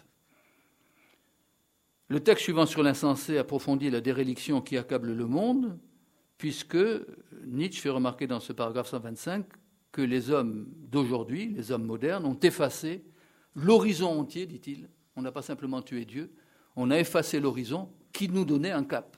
C'est-à-dire que nous nous dirigions dans une certaine direction, dans un certain horizon. Et la Terre elle-même, dit Nietzsche, qui prend une métaphore cosmique, la Terre elle-même a été a rompu ses amarres de son soleil, soleil divin, soleil platonicien, soleil chrétien, soleil des Lumières aussi au XVIIIe siècle. La Terre a rompu ses amarres de son soleil dans une sorte de révolution, pire encore que la révolution astronomique, que la révolution copernicienne dont parlait Kant. Là, c'est une révolution beaucoup plus fondamentale, c'est que la Terre n'a plus d'attache. Et les hommes qui habitent cette Terre, les terriens, ont encore moins d'attache que le reste. Alors c'est dans cette perspective nihiliste d'une humanité qui serait perdue sur un océan sans limite et sans cap, et donc déjà la métaphore, bien que le mot cap ne soit pas sous la plume de Nietzsche, est chez Nietzsche, que Derrida cherche un autre du cap, c'est-à-dire qu'il cherche de trouver une culture qui n'aurait plus aucun rapport à sa propre identité, qui ne pourrait plus s'orienter par rapport à elle-même. Et voilà pourquoi il dit Je cherche une Europe qui n'obéirait plus. Toutes ces phrases que je cite, je n'ai pas la peine de dessiner des guillemets dans l'espace, à l'américaine, sont des expressions de Derrida. C'est-à-dire, je cherche une logique qui ne serait plus la logique du cap, qui ne serait plus même un anti-cap, ou un anticapitalisme, qui ne serait même pas une décapitation, parce que dans tous ces cas, dans tous ces cas en question, il y aurait toujours le mot cap qui serait présent, donc l'idée d'une orientation possible. Or, il faut déconstruire l'orientation possible. Et ça, c'est une thèse de Derrida qui remonte déjà à 1970-72 dans ses premiers textes, en particulier dans la dissémination, où Derrida proposait une nouvelle façon de faire de la philosophie. Il n'appelait pas ça encore une déconstruction, mais il appelait ça une dissémination, c'est-à-dire de ne plus jeter des semences de vérité dans la terre afin de les faire pousser, mais disséminer le discours de telle manière qu'on aboutirait à perdre la tête. Le voilà déjà la perte du cap. Caput. Perdre la tête, ne plus savoir où donner de la tête, tel est peut-être l'effet de la dissémination. Il voulait disséminer la pensée de telle manière que le penseur perde la tête ou ne sache plus où donner de la tête. Il joue évidemment sur les expressions populaires que vous connaissez. Ou encore à partir d'un commentaire de nombre, nombre pluriel, qui est un des premiers ouvrages de Philippe Solers, il faut pratiquer, dit-il, c'est toujours Derrida qui parle, dans le temps une coupure, une castration ou une tête coupée. Voyez déjà cette idée de décapitation, de castration sexuelle cette fois-ci, et finalement de déconstruction, bien que le mot ne soit pas encore prononcé en 1972.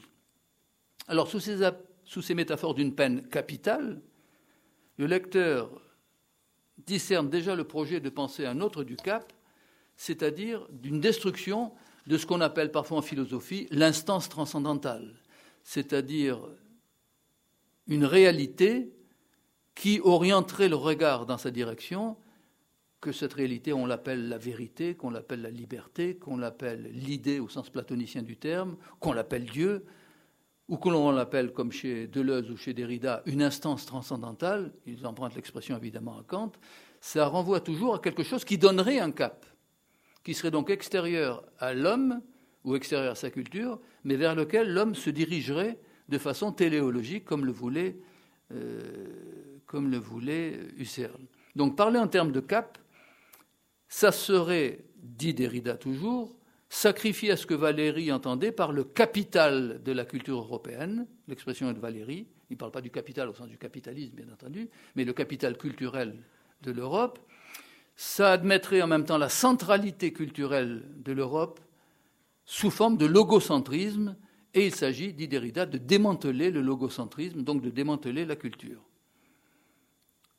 Valéry avait déjà annoncé cela, en 1919 dans le texte déjà mentionné, bien que Valéry n'utilisait pas encore le vocable qui n'était pas encore à la mode 50 ans avant de déconstruction. Voici le texte de Valéry. Je dis, c'est Valéry qui parle, que le capital de notre culture est en péril. Il l'est sous plusieurs aspects, il l'est de plusieurs façons, il l'est brutalement, il l'est insidieusement, il est attaqué par plus d'un, il est dissipé, négligé, avili par tous, les progrès de cette désagrégation sont évidents. Il ne dit pas déconstruction, il dit désagrégation. Le terme est encore plus fort que le terme de Derrida. Alors l'aspect remarquable de cette désagrégation tient, en tout cas chez Derrida, je reviens à lui, à une stratégie de double évitement de la culture qui impose de penser l'Europe selon ce qu'on appelle aux États-Unis, en américain, un double bind. Nous ne voulons plus aujourd'hui, dit Derrida, ni de l'eurocentrisme, ni de l'anti-eurocentrisme. Et vous allez voir la tactique ou la stratégie qu'a Derrida, qui est une stratégie très forte de déconstruction, il ne veut ni le oui ni le non. Il ne veut ni le oui à l'Europe culturelle, nous parlons toujours d'elle, ni le non à l'Europe culturelle. Et il va essayer de montrer que l'Europe doit s'imposer à elle-même une double obligation. J'insiste sur le mot double parce que c'est un terme qui revient souvent sous la plume de Derrida, qui refuse absolument qu'il y ait quelque chose dans l'univers, ou dans la pensée humaine, ou dans la parole, de simple. Derrida est l'adversaire du simple, là où Heidegger salue sans cesse le simple. Il veut que tout soit duplice, que tout soit duplicité. Et en particulier, il veut montrer que la culture européenne est sa propre duplicité, c'est-à-dire qu'elle est, je cite, et c'est imprimé en italique dans le texte de Derrida, la culture européenne n'est possible qu'à partir d'une certaine expérience de la possibilité de l'impossible. Tout ceci est imprimé en italique. Je relis la phrase afin que vous ayez la possibilité de saisir cela. La culture européenne doit faire l'expérience d'une, tout le reste en italique, d'une certaine expérience de la possibilité de l'impossible. Ça consiste à quoi, se demande-t-il Je lui redonne la parole. À inventer la seule invention possible, qui est l'invention impossible. Alors la seule invention possible, c'est l'invention impossible, sic. Et pas simplement sic, mais italique en plus. Alors quelle est cette étrange expérience?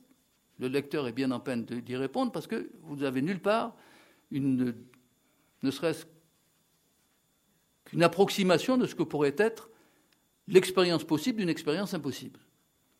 Cette possibilité de l'impossible ou cette impossibilité de la possibilité. Mais il reconnaît que son aporie prend la forme logique de l'antinomie et donc que son injonction est à la fois double, tout est double chez Derrida, tout est simulacre si vous le préférez, et en même temps contradictoire. Il n'en reste pas moins que cet impératif catégorique, car c'est un impératif quasiment kantien, c'est impératif, il, il, parle sans arrêt l'impératif, l'Europe doit faire ceci, fait ceci, ne fait pas cela. Donc il utilise vraiment le verbe à l'impératif, à la modalité de l'impératif. Il veut essayer de montrer que l'Europe doit supporter cette contradiction qui la ronge de l'intérieur. Alors moi, je me pose la question de savoir que serait la culture européenne si des créateurs comme Shakespeare, Dante, Giotto, Van Eyck, Bach, Galilée, Descartes, Newton, Leibniz avaient fait l'expérience de l'impossibilité du possible ou du possible de l'impossible. Il n'y aurait pas eu une seule œuvre, ni dans les musées, ni euh, ailleurs. Donc comment créer quoi que ce soit si l'on part de l'hypothèse qu'une création dépend d'une invention et d'une action qui sont elles-mêmes impossibles, c'est-à-dire qui ne peuvent pas se réaliser. Comment peut-on réaliser l'impossible quand on affirme que l'impossible est le possible de l'impossible ou que le possible est l'impossible du possible? Donc c'est construit en chiasme. Alors pour tourner la contradiction, à défaut de la résoudre, car elle est, vous en conviendrez avec moi, insoluble, Derrida laisse dans l'indécision, encore un mot qui revient sans arrêt sous sa plume, le choix entre l'autre rive d'un autre cap par exemple le cap de l'Amérique, qui serait préféré au cap de l'Europe. Et l'autre du cap, qui reste d'autant plus incertain que cette autre chose que serait l'autre du cap, un cap qui ne serait plus un cap, n'est jamais précisé par Derrida. On ne voit pas ce qu'il entend par l'autre du cap. Qu'il nie l'existence d'un cap, on le comprend, mais il nie que l'on puisse même penser la négation d'un cap, voilà pourquoi il ne dit pas la négation du cap, mais l'autre du cap. Il essaye de faire sombrer le cap dans la différence ou dans l'indifférence, j'y viens dans un instant. Je passe un, un problème qui est un peu secondaire, c'est-à-dire la critique par Octavio Paz de Derrida, qui, sera dans le texte que je donnerai ici, mais qui n'est pas nécessaire. Je, reste à Derrida parce que je vois que le temps avance. Lorsque Derrida demande à l'Europe, dans son devoir de réponse à l'appel de mémoire, de cultiver l'idée critique, il faut, dit-il, la soumettre, cette Europe, cette culture, à une généalogie déconstructrice. C'est son projet. C'est-à-dire qu'il s'agit d'essayer de détruire la possibilité pour l'Europe d'affirmer ou de nier quoi que ce soit sur elle-même. Voilà pourquoi Derrida va utiliser un procédé qui est le procédé de la double dénégation, où on retrouve toujours l'idée d'une duplicité. Et il s'engage sur la voie de ce qu'il appelle lui-même une géopolitique de l'impuissance, de l'impuissance de l'Europe à s'affirmer comme elle-même, comme à se nier elle-même. Autrement dit, un peu comme chez Pascal, quand Pascal critique euh, l'homme ou critique euh, Montaigne, quand il s'abaisse, je le nie, quand il se nie, je l'élève. Autrement dit, quand Montaigne abaisse l'homme en le critiquant, je l'élève en montrant que l'homme est plus que cela, c'est Pascal qui parle. Et au contraire, quand Montaigne place l'homme trop haut, moi je l'abaisse en montrant la déréliction de l'homme sans Dieu. Donc, jusqu'à ce que l'homme comprenne qu'il est un monstre incompréhensible. Ça, c'est la phrase de Pascal bien connue. Mais Derrida, pascalien à 16 heures, va essayer de montrer que c'est l'Europe qui est un monstre incompréhensible, ou que c'est la culture qui est un monstre incompréhensible, puisqu'elle ne peut jamais se saisir dans une affirmation, pas plus que dans une négation, car une négation n'est rien d'autre qu'une affirmation inversée. Donc ni l'être, ni l'ombre de l'être, en quelque sorte. Alors comment va-t-il opérer? Il va opérer en montrant que la culture européenne se dit en termes politiques sous forme de démocratie. Et là, je change d'ouvrage de, Derrida, ce n'est plus l'ouvrage qui s'appelle L'autre cap, c'est l'ouvrage qui s'appelle de façon encore plus polémique à l'égard de la culture européenne ou de la politique européenne, c'est l'ouvrage qu'il appelle Voyou, au pluriel. La démocratie ne possède rien en propre, pas plus que la culture européenne. Donc lorsqu'on parle de culture démocratique, pour Derrida, ça n'a pas plus de sens que de parler de culture universelle ou de culture européenne, car ce qui définit la démocratie comme la culture, c'est le fait qu'elle n'a rien en propre. Alors reprenant l'image curieusement platonicienne au livre 8 de la République d'une démocratie bariolée, foire aux illusions, faite euh, d'une sorte de mélange, poikilos dit en grec, euh, Platon, c'est-à-dire bigarré, de toutes les couleurs, une sorte de patchwork de différents mélanges. C'est-à-dire qu'au fond, déjà pour Platon, la démocratie n'avait pas de figure, n'avait pas de visage, c'était un mélange de toutes les possibilités individuelles d'essayer de trouver un espace commun. Il reprend cela, sans, citer Platon évidemment, mais il affirme la démocratie qu'elle est toujours à venir parce qu'elle relève de la différence avec un A. Vous savez que la grande découverte de Derrida, c'est d'avoir montré qu'il y avait une différence avec un A à la place du E, c'est-à-dire qu'il fait la faute d'orthographe exprès, pour montrer que s'il y a des différences avec un E dans l'existence, la différence entre la couleur bleue et la couleur jaune, par exemple, ou la différence avec un homme et une femme, qui a quelque intérêt, vous le direz avec moi, ou la différence entre New York et Paris, ou la différence entre X et Y, qui ne sont pas la même lettre, donc qui n'ont pas les mêmes fonctions dans une algèbre, etc., etc. Il montre que toute différence avec un E, ou toutes les différences au pluriel avec un E, euh, relèvent d'une différence avec un A. Et il soutient que la démocratie relève de la différence avec un A, parce que la pensée du politique, écrit-il, a toujours été une pensée de la différence. Il n'y a pas la moindre preuve à cet égard, il ne s'appuie pas ni sur Locke, ni sur Hobbes, ni sur aucun penseur politique. Il affirme tout de go que la pensée du politique et de la démocratie a toujours été une pensée de la différence, et la pensée de la différence avec un A, toujours une pensée de la démocratie. On lit ça dans Voyou. Et il va beaucoup plus loin. Il n'y a pas de déconstruction sans démocratie, et il n'y a pas de démocratie sans déconstruction. Donc il va affirmer que d'une part, la démocratie est identique à la culture, que la culture est identique à la philosophie, et que toutes ces notions que je viens d'utiliser, culture, démocratie, philosophie, sont régies, je vais même dire ruinées de l'intérieur, par ce rongeur qu'est la différence, par ce principe ontologique ou négantologique autodestructeur qu'est la différence, et vous allez voir qu'il va utiliser maintenant des métaphores médicales et même des métaphores biologiques pour montrer que la démocratie fait l'objet d'un processus autonome de déconstruction par elle-même. Ce ne sont pas les totalitarismes nazis ou staliniens ou qui vous voulez qui attaquent la démocratie de l'extérieur. La démocratie est autodestructrice de l'intérieur dans un processus qui ruine à la fois sa souveraineté et la culture, évidemment, qu'elle produit en tant que telle. Et c'est cela qu'il appelle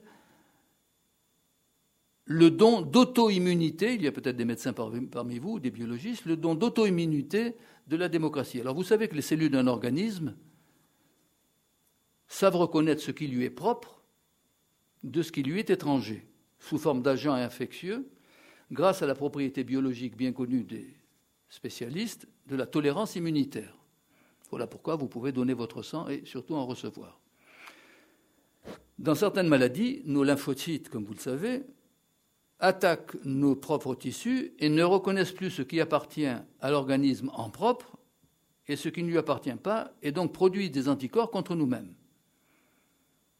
L'auto-immunité, c'est donc la capacité destructrice d'un être vivant, donc d'un être humain, mais ça peut arriver chez les animaux aussi, de supprimer ses défenses, immunitaires comme si elles étaient un facteur étranger, au point de se détruire du fait de cette altérité. Or, Derrida nomme cette hantise de soi qui qui consiste à s'affaiblir et à se suicider, et toujours en faisant un jeu de mots, il appelle cette auto-immunité cette, de la démocratie et de la culture et de l'Europe et de la philosophie, il appelle cela, dit-il, l'auto-infection de toute auto-affection. Vous voyez le jeu de mots sur infection et affection. Autrement dit, dès qu'un être s'auto-affecte, c'est-à-dire se vise lui-même comme une finalité, il s'auto-infecte jeu de mots à une voyelle près, bien entendu, mais qui est bien trouvé. On comprend bien ce qu'il signifie rhétoriquement, à savoir que la démocratie, quand elle s'auto-affecte, c'est-à-dire quand elle s'auto-développe et qu'elle essaye de se saisir en tant que telle, elle ne fait que s'auto-infecter, c'est-à-dire se détruire en tant que telle. Et il va aller plus loin dans la déconstruction de la démocratie. Il va montrer que le démos, c'est-à-dire le peuple, pour reprendre l'expression grecque, a toujours une conduite de mauvais citoyen, voire de voyou, d'où le titre de l'ouvrage que je suis en train de commenter, voyou au pluriel, où Derrida s'en réclame en disant que le démos n'est jamais loin quand on parle d'un voyou. Le peuple est donc un peuple voyou. Qu'est-ce qu'il entend par voyou? Le fait que la démocratie n'est pas très loin de la voyoucratie. Même Platon n'était pas allé jusqu'à dire cela, et Dieu sait qu'il n'était pas très favorable à la démocratie. La démocratie n'est jamais loin de la voyoucratie. Qu'est-ce que ça signifie?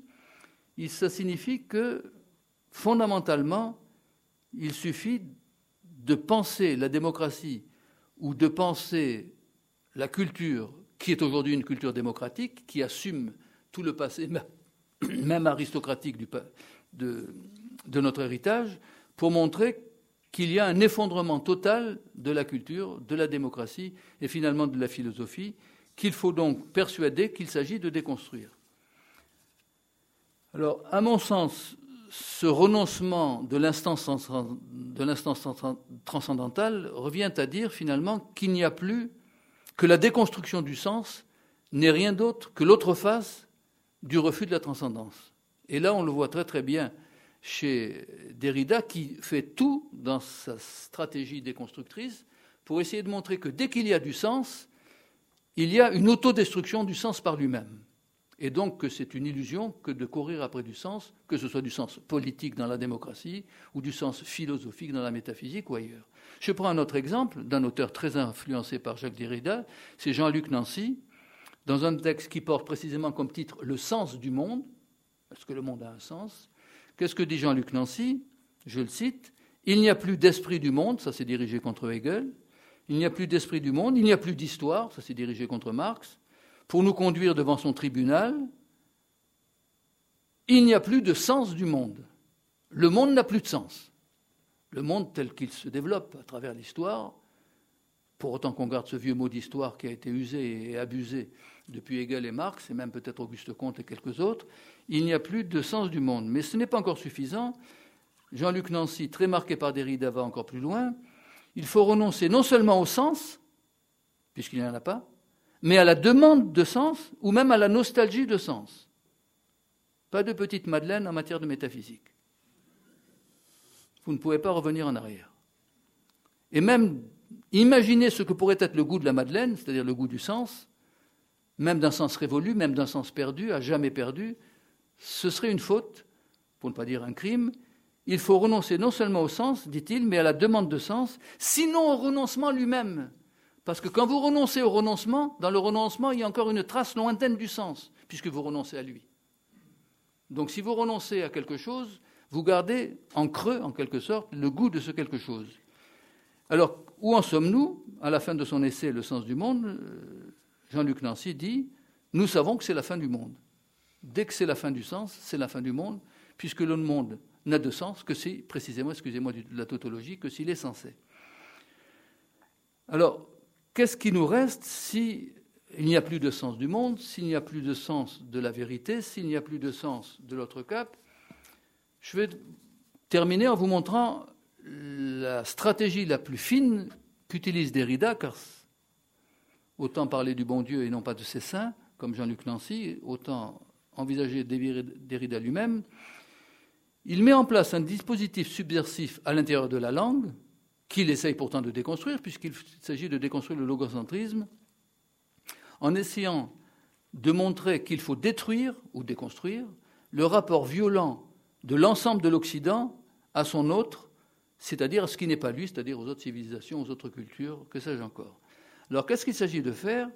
Il s'agit d'utiliser la double dénégation dont je parlais tout à l'heure, c'est-à-dire d'utiliser une série de deux négations contradictoires, de ni, ni, ni ceci, ni cela, ni X, ni Y, ni homme, ni femme, etc., afin de neutraliser toute possibilité de sens afin de neutraliser toute réminiscence même d'un sens perdu ou d'un sens possible, afin d'éliminer tout nostos, tout retour en arrière, et donc toute nostalgie, c'est-à-dire ce qu'on appelle en grec la maladie du retour. Je voudrais, vous en donner un exemple précis en prenant un exemple dans Position, un texte de 1968, donc un texte ancien qui vous montre bien à quel point Derrida est toujours resté fidèle à cet esprit déconstructif. Alors la difficulté, et je m'en excuse à l'avance, à comprendre cela quand on n'a pas le texte sous les yeux et qu'on ne l'étudie pas de près, c'est que Derrida, dès qu'il avance une position, et d'ailleurs l'ouvrage s'appelle Position au pluriel, avance en même temps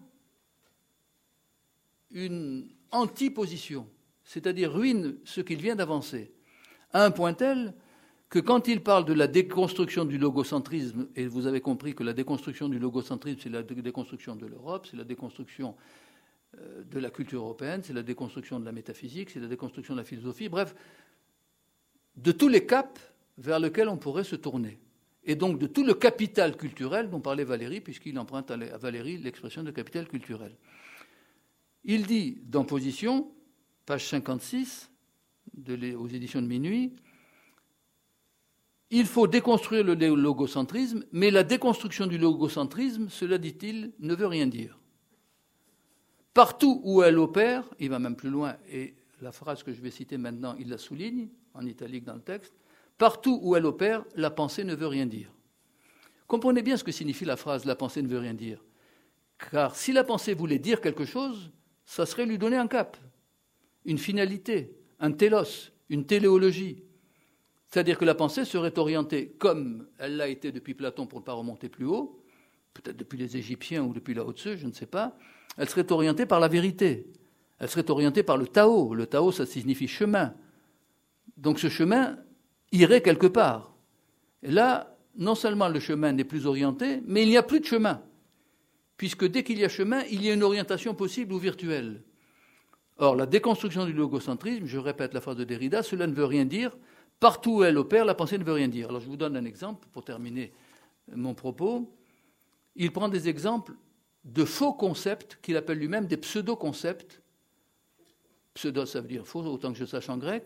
Donc, de faux concepts qui n'arrivent pas à se concrétiser parce que s'ils se concrétisaient, s'ils se conceptualisaient eux-mêmes, ils voudraient dire quelque chose. Or, la pensée ne veut rien dire, c'est-à-dire ne veut pas que ce dire soit orienté au-delà de sa formulation ou de son énonciation. Une pensée qui ne veut rien dire, c'est une pensée qui ne dit rien de ce qui n'est pas elle. Par exemple, qui ne dit rien de la vérité, qui ne dit rien de la liberté, qui ne dit rien de Dieu, ou qui ne dit rien du diable. Et donc cette pensée ne renvoie qu'à elle-même. Une pensée qui ne veut rien dire, c'est une pensée qui ne joue que sur ses propres subdivisions. Et je vais vous donner l'exemple le plus précis que l'on a dans Position page 58-59, et je ne vous donne qu'un extrait, il prend ses propres pseudo-concepts. Si vous avez lu Derrida, vous allez les retrouver au passage. Il prend l'exemple du pharmacone. Pharmacone, c'est un terme neutre en grec qui désigne deux choses, comme chacun sait, dans une pharmacie. Ça désigne à la fois un médicament et ça désigne une drogue. Le médicament est tourné vers la vie, la drogue est tournée vers la mort. Quand on abuse même d'un médicament, quand on se drogue, les Anglais ne font même pas la différence, drugstore, on vend des médicaments et des drogues, les deux. Euh, la vie et la mort s'identifient d'une certaine manière. L'abus de médicaments, comme l'abus de vin, comme l'abus de n'importe quoi, se retourne en abus de drogue et en destruction. Alors, il prend l'exemple de pharmacone, qui, il est vrai, en grec, ne veut dire ni médicament ni drogue, on le trouve par exemple sans arrêt sous la plume de Platon, en particulier dans les textes comme le Phédon, où Socrate va boire la ciguë, qui est un pharmacone. Dans certains cas, c'est un médicament. Si on en prend trop, c'est une drogue, et une drogue mortelle. Donc il emprunte le terme de pharmacone, qu'il garde d'ailleurs sous sa forme grecque euh, dans le texte, et il dit le pharmacone n'est ni le remède ni le poison, ni le bien, ni le mal, ni le dedans, ni le dehors, ni la parole, ni l'écriture. Voyez la stratégie du ni, ni. Et il continue. Le supplément, cette fois-ci, c'est une notion qui n'est pas empruntée à Platon, mais à Rousseau. Rousseau utilise à plusieurs reprises la notion de supplément. en particulier pour parler de l'onanisme. Livre 1 des Confessions, la masturbation est un dangereux supplément, dit Rousseau, qui ne supplée finalement à rien, c'est-à-dire pas l'amour charnel d'une véritable femme ou d'un homme pour la femme qui serait dans ce cas. Donc, à plusieurs reprises, Rousseau utilise le terme de supplément. Derrida le reprend. Le supplément n'est ni plus ni moins, ni le dehors ni le dedans, ni un accident ni une essence. Il prend maintenant l'hymen, l'hymen féminin. L'hymen n'est ni la confusion ni la distinction, ni l'identité ni la différence, ni la consommation ni la virginité, ni le voile ni le dévoilement, ni le dedans ni le dehors. Il prend le gramme maintenant, grammé en grec. Le gramme n'est ni insignifiant ni insignifié, ni un signe ni une chose, ni une présence ni une absence, ni une position ni une négation. L'espacement maintenant. L'espacement, ce n'est ni l'espace ni le temps. L'entame, ce n'est ni l'intégrité entamée d'un commencement ou d'une coupure simple, ni une simple secondarité. Ni, ni, il termine euh, ce morceau de bravoure, ni, ni, c'est à la fois ou bien ou bien. C'est-à-dire qu'à chaque fois qu'il avance un pion, un pion linguistique, si je puis parler ainsi, Derrida recule le même pion, d'où ni, ni. Et finalement, Derrida essaye de montrer qu'il n'y a que des humanités de simulacre dans la parole humaine, et pas simplement dans la parole européenne, et donc dans la culture, et que finalement tout le procès de culture qui est le nôtre doit être déconstruit pour montrer que sous les unités apparentes de sens, sous les concepts apparemment logiques, il n'y a que ce léger tremblement que nous avons vu, qui est le tremblement du ni, ni, ni pharmacone, ni ceci, ni cela, c'est-à-dire qu'il n'y a plus que de la différence avec un A, c'est-à-dire une sorte d'autoproduction de la culture ou du langage en tant que support de la culture par lui-même, qui se nie lui-même dans un procès de déconstruction. Conclusion. Ce qu'on entend par la déconstruction aujourd'hui, c'est deux choses. C'est d'une part un mode qui a gagné les universités américaines, vous le savez sans doute, je n'y insiste pas, la mode déconstructrice qui fonctionne dans tous les domaines, dans le domaine sexuel, dans le domaine médical, dans le domaine esthétique, dans le domaine de l'art povera, dans pratiquement tous les domaines. Donc ça fait florès et c'est une mode qui vivra ce que vivent les modes, c'est-à-dire l'espace d'un matin. Donc je n'y insiste pas. Mais au-delà de cela, il y a quand même quelque chose de plus profond dans l'idée de déconstruction. C'est l'idée qu'aujourd'hui, beaucoup d'intellectuels, tout le monde n'est pas déconstructeur, tout le monde n'est pas Derrida ou disciple de Derrida, mais c'est l'idée que dans le domaine intellectuel aujourd'hui, ou même dans le domaine philosophique, qui était le plus architectonique des domaines culturels, il n'y a plus de possibilité non seulement de construire, mais même, comme dirait Heidegger, d'habiter une construction qui est, c'est-à-dire la construction intellectuelle, qui est toujours en état de déconstruction permanente. L'originalité de Derrida, mais sur un fond de tradition très ancienne qui remonte au moins à Nietzsche, pour ne pas dire remonter jusqu'à Rousseau, dans le discours sur les lettres, les sciences et les arts, où déjà Rousseau montre que la culture du XVIIIe siècle, s'il vous plaît, nous a fait déchoir en tout. Il reprend cette phrase dans la lettre d'Alembert sur le théâtre à Genève en disant que nous sommes déchus en tout, mais ça on pouvait encore l'admettre d'un point de vue chrétien. Nous sommes déchus en tout, ça fait allusion à la chute et à la sortie de l'homme et de la femme à l'est d'Éden, pour reprendre les mots de la Genèse. Mais ce n'est pas en ce sens que les déconstructeurs et que Derrida en particulier entendent cette déchéance, c'est une sorte de déchéance interne de la langue qui fait que la langue est dans l'incapacité d'atteindre un signifié transcendantal, comme on dit parfois chez les linguistes, mais aussi chez les philosophes, c'est-à-dire un principe, une origine, ou comme dirait Husserl, un télos, c'est-à-dire une fin, qui, par le regard que l'on oriente vers elle, donnerait un sens au fait même de regarder. D'une certaine manière, les constructeurs vous disent, un peu comme à la fin, au moment, à la fin d'une visite d'un musée, circuler, il n'y a rien à voir. Il n'y a plus rien à voir, on ferme, d'une certaine manière. L'idée déconstructrice revient à dire, et vous me direz ce que vous en pensez dans un instant, revient à dire qu'il n'est pas possible de trouver à l'intérieur d'une langue, à l'intérieur d'une culture ou à l'intérieur d'une tradition, de possibilité de la défendre contre elle-même. D'une certaine manière, toute culture, y compris la culture la plus universelle, celle qu'a portée longuement l'Europe, est auto-immune, c'est-à-dire qu'elle est menacée par son propre pouvoir de construction qui devient, en se retournant contre lui-même, un pouvoir d'autodestruction. De la même manière que c'est l'architecte qui est le mieux placé pour détruire une maison qu'il a construite parce qu'il sait exactement quels sont les points faibles et quels sont les points où il faut mettre la dynamite, où il faut mettre la pioche pour la détruire le plus rapidement possible.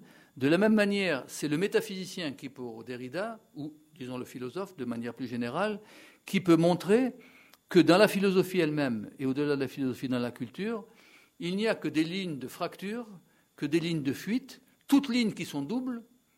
Et voilà pourquoi Derrida avance le fait qu'il n'est pas nihiliste. Il ne dit pas que la culture est nulle, que la culture est néant, comme le disait peut-être parfois Nietzsche, mais il essaie de montrer que la culture, lorsqu'elle avance une position, et d'ailleurs son ouvrage s'appelle Position, avance en même temps la contraposition, ou quand elle avance la contraposition, avance la position. Il n'y a surtout pas de possibilité d'une Aufhebung au sens allemand du terme, d'une synthèse, ou encore, comme dit Derrida pour traduire ce mot, d'une relève de la réalité. C'est-à-dire que jamais la parole ne pourra sortir d'elle-même, jamais le texte ne pourra sortir de son contexte pour atteindre un signifié transcendantal ou une instance transcendantale qui donnerait un sens et donc une orientation.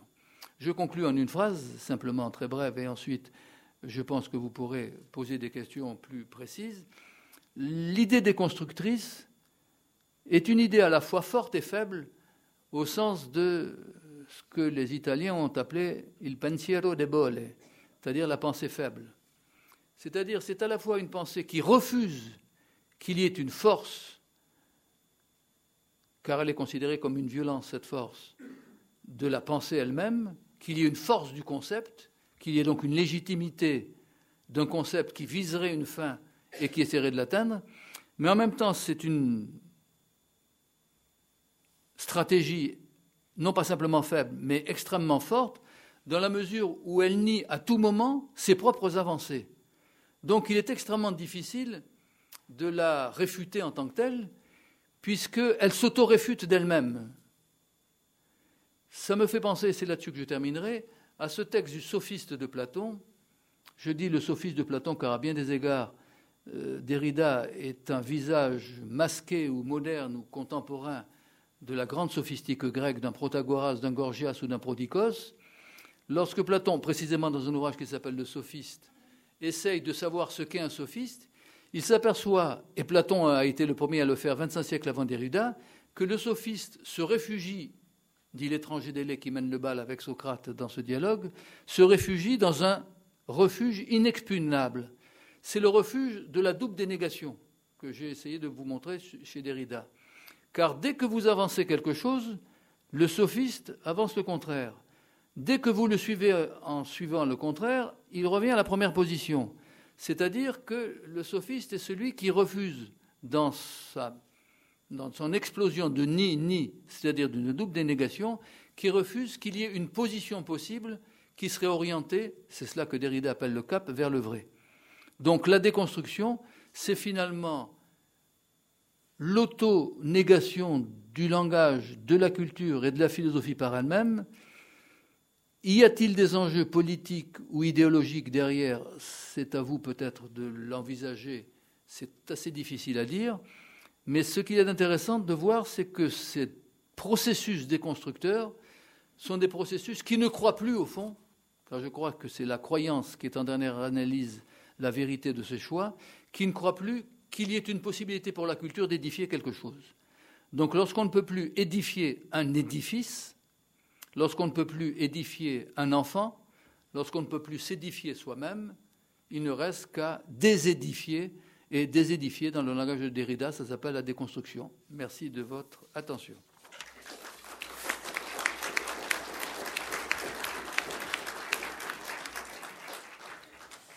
Merci beaucoup. Je crois que c'était important, euh, étant donné le, titre, euh, sujet qui avait été choisi au départ, d'approfondir euh, Derrida parce que finalement, avec son, génial magasin de farce et attrape, je dirais, il représente quand même l'un des symptômes majeurs de, la crise du sens. Donc je pense que c'était important d'en parler longuement. je, vous laisse la parole. qui veut parler? Monsieur.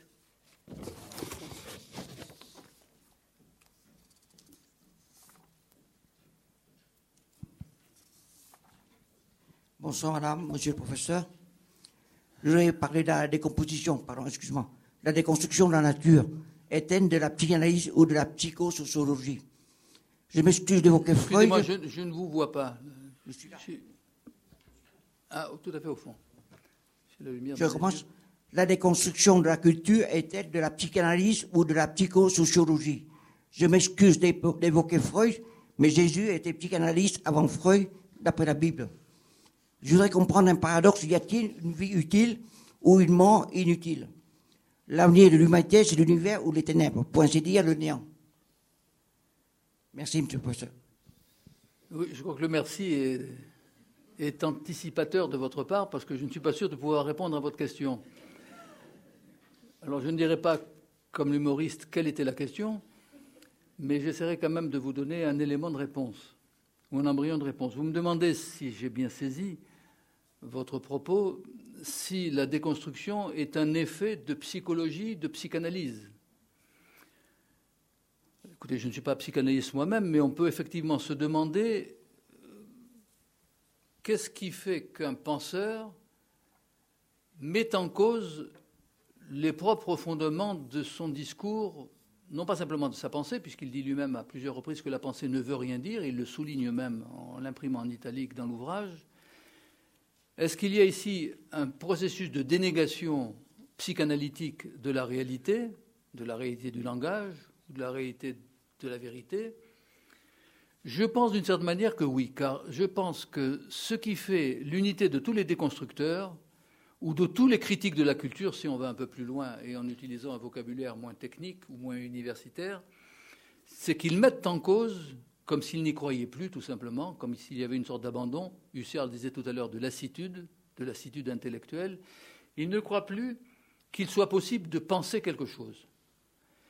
Classiquement, dans toute la grande tradition de la culture européenne, et évidemment dans les autres grandes traditions de culture, chinoises, euh, aztèques, que sais-je, toute pensée était, comme dirait Husserl, pensée de quelque chose, au sens de toute conscience et conscience de quelque chose.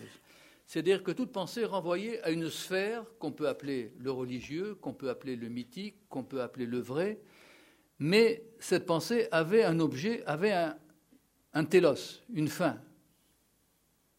Et donc cette pensée avait un cap. Et à ce titre, c'était des pensées capitales, des pensées religieuses, des pensées de sagesse, comme celle de Bouddha ou celle de Confucius, quel que soit le niveau de la pensée, le niveau ontologique de la pensée, ces pensées pensaient quelque chose. Nous sommes arrivés à une époque où l'on essaye de penser qu'il n'y a pas quelque chose à penser. Et d'une certaine manière, c'est un des traits de la modernité, puisque nous parlons dans ces séminaires ou dans cette série de conférences de, de la modernité ou de la postmodernité. Prenez par exemple le cas de Gustave Flaubert en littérature, ça sera beaucoup plus complexe. Gustave Flaubert a toujours dit à plusieurs reprises. On voit cela dans ses lettres à Louis, à Louis Collet, par exemple, ou à d'autres interlocuteurs ou interlocutrices, que son idéal, à Gustave Flaubert, c'est d'écrire un roman qui porterait sur rien. Il l'a réussi, ça s'appelle Madame Bovary. C'est-à-dire que pour lui, il n'y a rien à dire dans Madame Bovary. Madame Bovary, pour parler en termes de Derrida, ça ne veut rien dire. C'est-à-dire qu'il faut que le style littéraire de Gustave Flaubert, comment dire, s'auto-justifie par son existence. Mais le récit n'a plus rien à voir ni avec la réalité sociologique, comme vous disiez, ni avec la réalité psychanalytique. Madame Bovary n'est pas simplement une petite bourgeoise de province qui s'ennuie et qui essaie de tromper son mari. Ça n'a rien à voir. Et d'une certaine manière, regardez ce qu'a essayé de faire l'art moderne après Flaubert, essayer de créer, de faire quelque chose avec rien de faire quelque chose avec du néant. Carré blanc sur fond blanc, carré noir sur fond, noir, six messes vides, l'exposition par exemple de 1955 à la galerie Iris Claire de Paris qui s'appelait Le Vide, d'Yves Klein, dans lequel la galerie était entièrement vide. Et donc tous les invités sont arrivés. Là aussi circulé, il n'y avait rien à voir. Mais rassurez-vous, on est à Paris, il n'y avait rien à voir, mais il y avait à boire. Et donc tous les invités ont bu des cocktails qui étaient à base de curaçao. Ce qui fait qu'ils sont tous allés au suite aux toilettes et ils ont fait pipi bleu. Bleu de Klein, bien entendu, puisque la marque était déposée par Yves Klein, mon collègue de Nice, puisque je suis professeur à Nice. Ça fait partie de l'école de Nice. Donc, on pourrait presque dire que la modernité, en poussant un peu la polémique loin, ce qui définit la modernité, ce n'est pas qu'elle n'a plus quelque chose à dire, c'est qu'elle ne veut plus dire quelque chose. C'est-à-dire, c'est exactement ce que Nietzsche a appelé, en reprenant ce mot chez Turgenev, le nihilisme. Car quand vous ne voulez plus rien dire, ou quand la parole ne veut rien dire, ou quand la déconstruction ne veut rien dire, quand le dire ne s'oriente plus sur l'être, ben, il ne peut plus s'orienter que sur le néant, puisqu'il n'y a plus que l'être et le néant. Les apparences ou les simulacres ou les pharmacas, pluriel de pharmacon si je ne me trompe, ne fonctionnent plus en tant que tels. Donc pour répondre à votre question, on pourrait se demander effectivement si ça relève du nihilisme ou de la psychiatrie. Monsieur vous, avez fait allusion au fait que la culture européenne était victime d'un certain discrédit et qu'on pouvait faire remonter ce discrédit euh, aux deux guerres mondiales, au totalitarisme et à la Shoah, ce qui est effectivement dit par exemple par Adorno, Horkheimer, etc. Mm. Mais est-ce que vous n'avez pas l'impression que la haine de la culture par les intellectuels eux-mêmes, qui est quand même un phénomène extraordinairement nouveau, à l'échelle de notre histoire, remonte plus avant? Vous avez parlé de Flaubert un instant, mais dès la fin du XIXe siècle, on voit, bien, on voit bien ce phénomène tout à fait troublant de la haine de la culture propagée par les intellectuels eux-mêmes, qui sont donc censés être ses propagateurs. Et est-ce que vous ne pensez pas que, deuxième question, excusez-moi, dans la, même, dans, la, dans, la, dans la même, est-ce que vous ne pensez pas que la période que nous vivons elle est à la fois l'héritière de, cette, de, ce que Camus avait fort bien dans, dans L'homme révolté montré, cette haine de la culture au nom de la force, des rapports de force, etc. Mais qu'en plus, nous sommes victimes, nous sommes pris entre la haine de la culture que propagent les intellectuels et l'indifférence à l'égard de la culture qui est celle des masses qui se vautrent dans le divertissement. Donc, je veux dire, qu'est-ce qui reste quand on est pris entre euh, ce marteau des intellectuels anticulturels comme Derrida que vous venez de mentionner, mais il y en a pas mal d'autres qui pourraient euh, illustrer également ce tableau. Et puis euh, cette indifférence de masse pour le, cette ironie, pour reprendre le terme de Baudrillard, pour la culture qui est celle des masses devant leur télévision. Oui, pour commencer par la fin de ce que vous avez dit, effectivement, je crois que Jean Baudrillard serait un bon décapant de ces illusions intellectuelles qui consistent à croire qu'il n'y a pas de culture ou qu'aucune culture n'est possible. Baudrillard a, je dirais, a fait œuvre utile à plusieurs reprises. Alors, je reprends vos, questions, vos deux questions. Effectivement, la haine de la culture, qui a été dénoncée par euh, Julien Banda, et pas simplement dans la trahison d'éclair. Le, le, texte est très très fort. Hein. la trahison, ils ont, ils ont trahi le clergé culturel, n'est-ce pas? Sont des gens en rupture euh, de culture. Ce sont donc des traîtres en tant que tels. le, pamphlet de Julien Benda est d'une violence inouïe. Ça remonte quand même plus haut, et certainement plus haut que Flaubert, euh, comme s'il y avait effectivement une faille dans la culture européenne, que j'ai essayé de montrer dans un ouvrage qui s'appelle Le regard vide, c'est-à-dire qu'il n'y a plus rien à regarder d'une certaine manière, et le regard est devenu lui-même aveugle. je cite au début du regard vide, cette phrase de Baudelaire qui traduit Edgar Poe, à savoir que l'homme moderne est un homme qui regarde toute chose d'un regard fixe. C'est Edgar Poe qui parle, hein, dans un texte qui s'appelle L'homme des foules, et qui décrit un peu l'homo americanus, si je puis dire, de l'époque euh, où écrit Edgar Poe. Et donc c'est traduit par Baudelaire, je vous donne la traduction française. L'homme de la culture démocratique regarde toute chose d'un regard fixe, effaré, comprends pas Vide. Le texte anglais est beaucoup plus fort que le texte français. Parce que Baudelaire a traduit vide. Mais en anglais, c'est vacant. C'est beaucoup plus fort que vide. Vide, c'est empty en anglais. Vacant, c'est.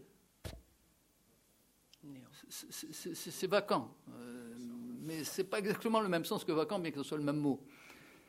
C'est-à-dire qu'il n'y a, plus rien.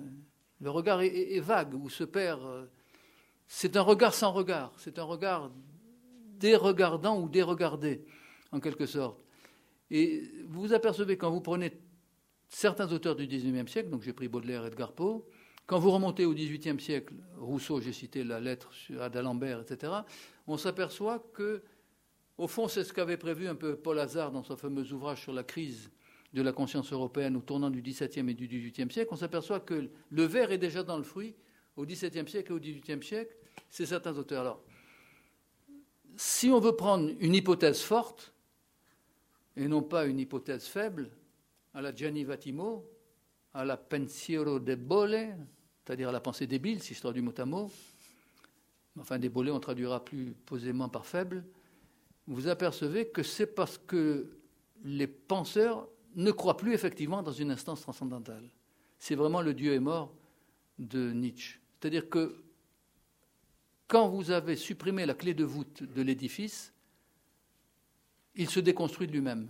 On n'a même pas besoin de Derrida, qui n'est finalement qu'un témoin de la déconstruction ou de l'autodestruction, d'où son idée d'auto-immune, cette idée de cancer interne, qui fait que les lymphocytes vous dévorent ou nous dévorent de l'intérieur, tout simplement parce qu'ils ne reconnaissent plus ce qui est le propre de l'étranger. Et la grande thèse de Derrida, c'est qu'il n'y a aucune différence entre le propre et l'étranger. Alors s'il n'y a plus aucune différence entre le propre et l'étranger, si je puis dire, les globules blancs vont s'en donner à cœur joie. Les lymphocytes et les leucocytes vont aller ruiner complètement l'organisme, et c'est ça qu'on appelle une maladie auto-immune, par exemple une maladie de sang ou autre. Donc pour répondre à votre question, votre deuxième question, aujourd'hui, effectivement, le, marteau de la haine de la culture frappe sur l'enclume de l'indifférence, car, alors là c'est Anna Arendt qui est incontournable, pour reprendre un mot que je n'aime pas beaucoup, sur la question, en particulier dans la crise de la culture que je citais tout à l'heure, c'est-à-dire que effectivement, le monde d'aujourd'hui est finalement totalement indifférent à la culture. C'est-à-dire on confond avec la culture, on confond dans le mot de culture, pour vous dire cela un peu rapidement, deux choses différentes. La culture au sens anthropologique du terme, qui désigne tout simplement l'ensemble des actes, des situations et des conduites d'un peuple à un moment donné de son histoire dans ce cas-là, on pourrait aussi bien parler de la culture nazie, ou de la culture des camps de concentration, ou de la culture du club méditerranéen, et ça se dit d'ailleurs, ou de la culture de la FNAC, ça se dit aussi. Et j'ai participé à des débats à la FNAC en étant donc un, un, sujet culturel pour un objet culturel. Donc je sais de quoi je parle, ayant traversé, si je puis dire, le premier cercle de l'enfer. Non pas que je sois Dante, mais enfin, il faut essayer de, jouer le jeu. Et puis la culture, telle qu'on l'a toujours appelée, depuis Cicéron, c'est-à-dire un travail de soi sur soi, non pas auto-immune cette fois-ci, dans lequel on s'autodétruirait, mais dans lequel on s'auto-construirait. Car, au fond, le pari de la culture, au sens pascalien du terme, c'est que la culture doit élever. C'est que la culture doit grandir. Et vous ne pouvez pas élever ou grandir si vous ne visez pas une instance transcendantale. Donc la mort de l'instance transcendantale, qu'on l'appelle Dieu, qu'on l'appelle la vérité, qu'on l'appelle ce que vous voulez, qu'on l'appelle même l'histoire chez Marx, entraîne un effondrement total du système. La clé de voûte supprimée, les arcs boutants ne vont pas durer longtemps. Et après, tout sombre dans l'indifférence totale. Par exemple, l'indifférence dans laquelle a été longtemps laissé euh, les Bernardins avant sa reconstruction et sa réhabilitation. Ce n'était même plus habitable.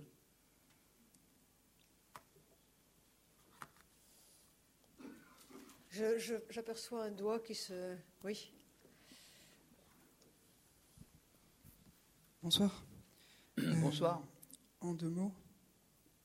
Euh, pourrait-on penser, euh, plutôt que démontrer une orientation, à décrire une situation? Vous parlez de la déconstruction C'est-à-dire. Après la déconstruction, plutôt de, de démontrer une orientation, ce, que, ce qui me semble être, ce, que, ce, que, ce, que, Derrida reproche au logocentrisme, de décrire une situation où l'orientation apparaîtrait en fait. Vous voulez dire que, que Derrida décrirait une situation donnée? Non, non, non. Euh, sur la possibilité de, décrire une situation pour, pour, faire apparaître une orientation sans qu'elle soit présupposée, sans qu'elle soit même euh, l'objectif que, l'on vise. Mais ce n'est pas ce qu'il fait dans, dans non, tout. Pas ce qu'il fait, mais c'est ce que je, je, enfin, je, enfin, je, comment dire. Euh, je, questionne par, après le. Est-ce que ce serait possible, vous voulez dire Voilà, c'est ça.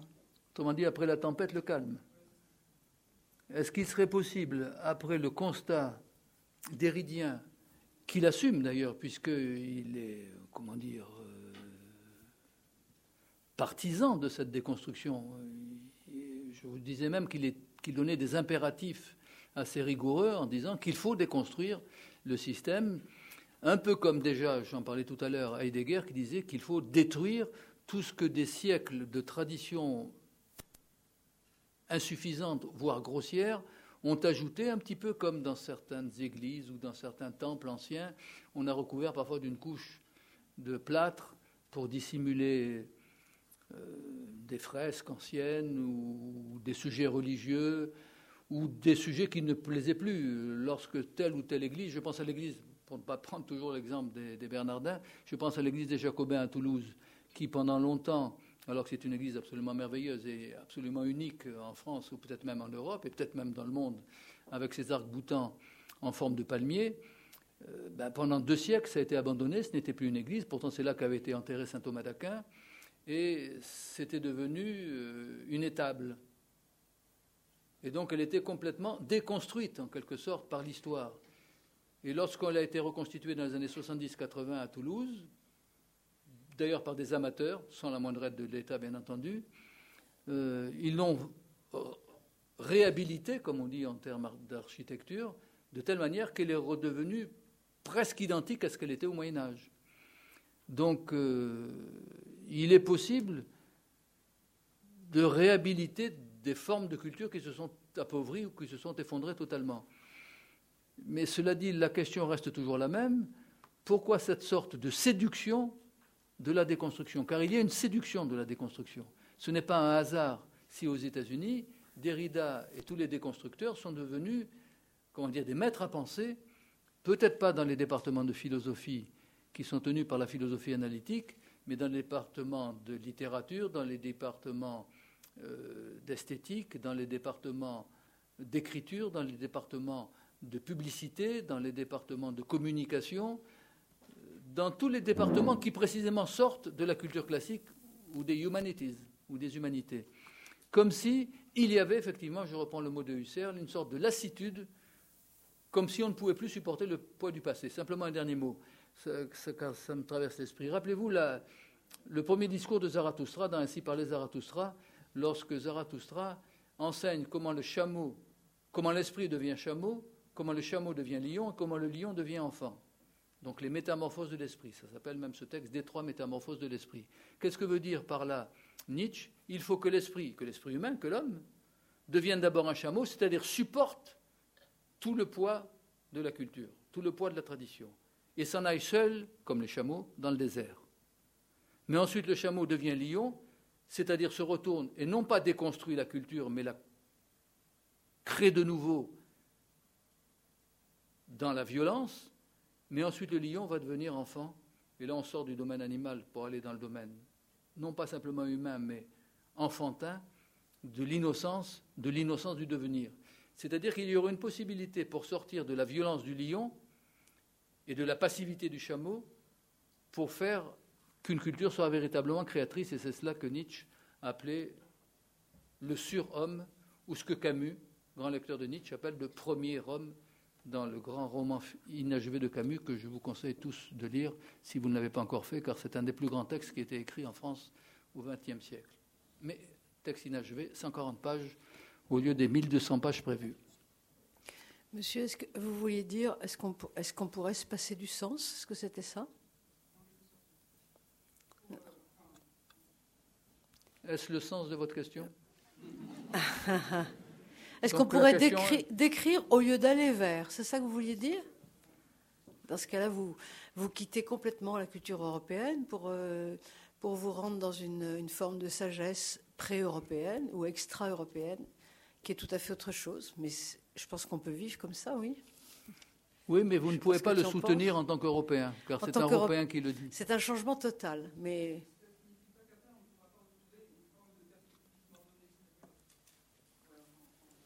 La perspective ne peut, pas venir de l'intérieur. Elle est à l'extérieur. Comment? Je crois, que vous, je crois, que vous ne le pouvez pas parce que dès que vous portez votre regard sur quelque chose, votre regard est naturellement orienté. vous ne pouvez pas vivre les yeux fermés. C'est ce que dit d'ailleurs Descartes, on ne peut vivre sans philosopher serait vivre les yeux fermés, dit Descartes. Donc vivre sans sens, ça serait vivre les yeux fermés, c'est-à-dire que vous ne voudriez plus les tourner vers quelque chose. Quand je veux boire un verre d'eau, je tourne mon regard vers le verre d'eau et donc mon regard est intentionnel. Non pas simplement toute conscience est conscience de quelque chose au sens de Husserl, mais tout regard est regard de. Vous ne pouvez pas regarder le rien. Ou vous ne pouvez pas ne pas regarder, car même si vous êtes aveugle de naissance, vous visez autre chose avec votre regard intellectuel. La question serait de savoir si toute visée a bien un objet. Ça, c'est une autre question.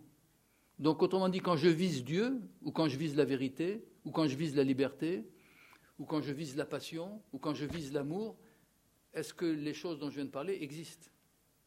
Et là, on peut les nier.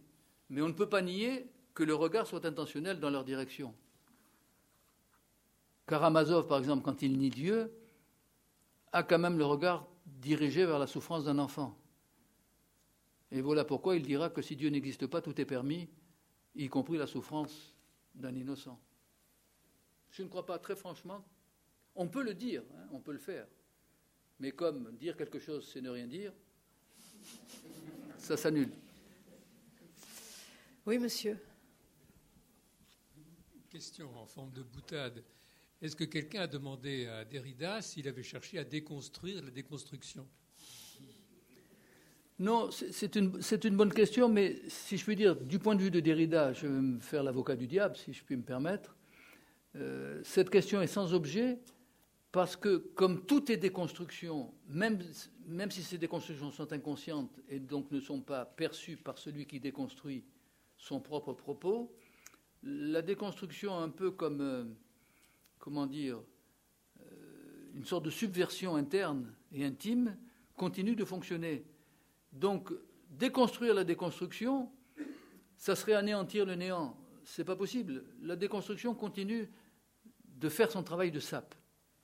Ce qui est de remarquable chez Derrida, euh, avec lequel, vous l'avez compris, je suis en, entier désaccord, mais je suis obligé de remarquer de toute façon, un philosophe ou un penseur ou un être humain, tout simplement, a intérêt à avoir des désaccords en face de lui. C'est ce qui le fait vivre, c'est ce qui le fait penser, c'est ce qui le fait échanger.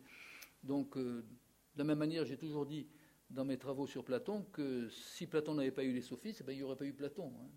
S'il n'y avait pas eu les sophistes, il n'y aurait pas eu Socrate, qui était d'ailleurs condamné à mort comme sophiste. Hein, dans l'attendu euh, du jugement d'Athènes, il est condamné à mort comme sophiste, pas comme philosophe. Donc c'est vrai que, comme dit le même Platon dans le sophiste précisément, le philosophe et le sophiste se ressemblent comme chien et loup. L'expression de Platon lui-même. Donc le vrai et le faux se ressemblent aussi comme chien et loup la déconstruction et la construction se ressemblent aussi comme chien et loup. Et au moment où la lumière baisse, en France on dit entre chien et loup, vous ne distinguez plus l'animal sauvage de l'animal apprivoisé. L'animal sauvage, c'est le sophiste, il déconstruit. L'animal apprivoisé, c'est le philosophe, il construit. là, ce n'est pas une pensée faible que je vous donne, c'est une pensée forte. Est-ce qu'il y a d'autres questions, monsieur?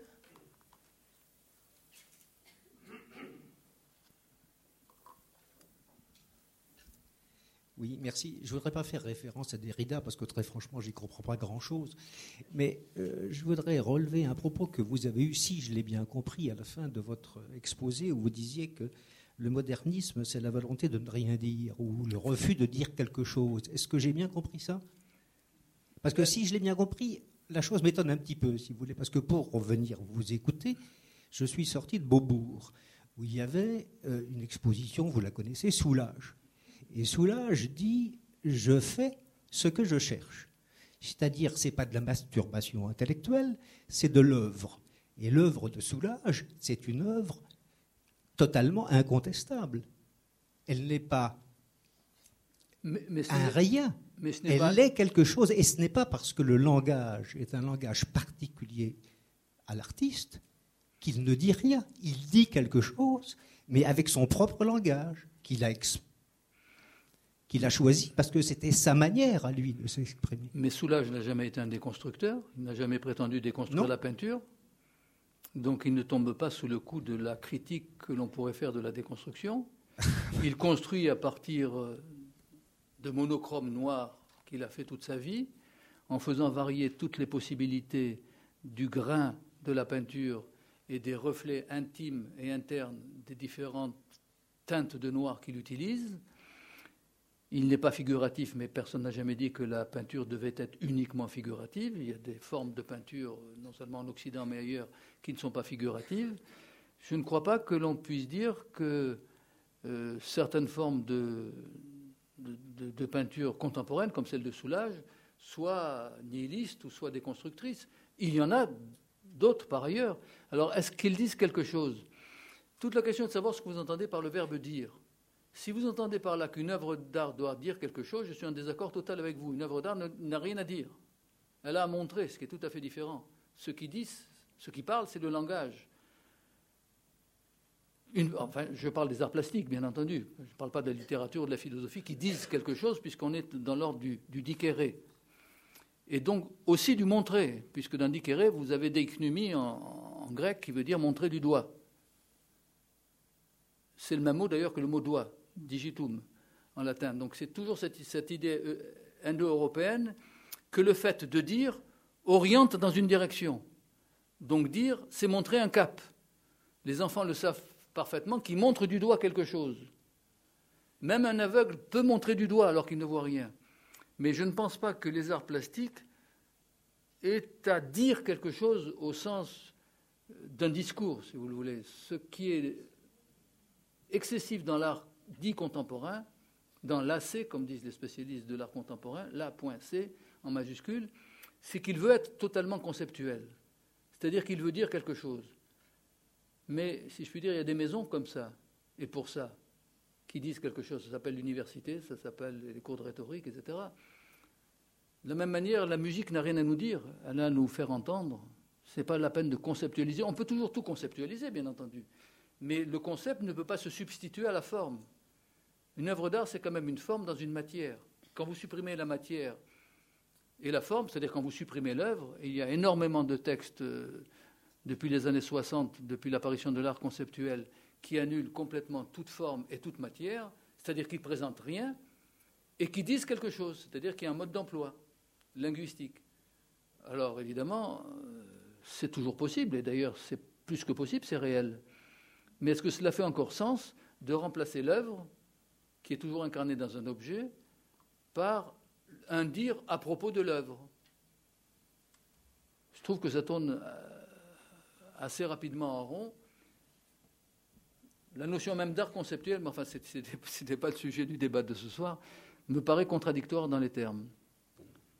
On peut conceptualiser à partir de l'art, mais on ne peut pas demander à l'art de conceptualiser. C'est la philosophie qui conceptualise, jusqu'à plus ample informé. Ou la science, bien entendu. Mais enfin, la science a toujours été liée à la philosophie. On va prendre une dernière question, peut-être.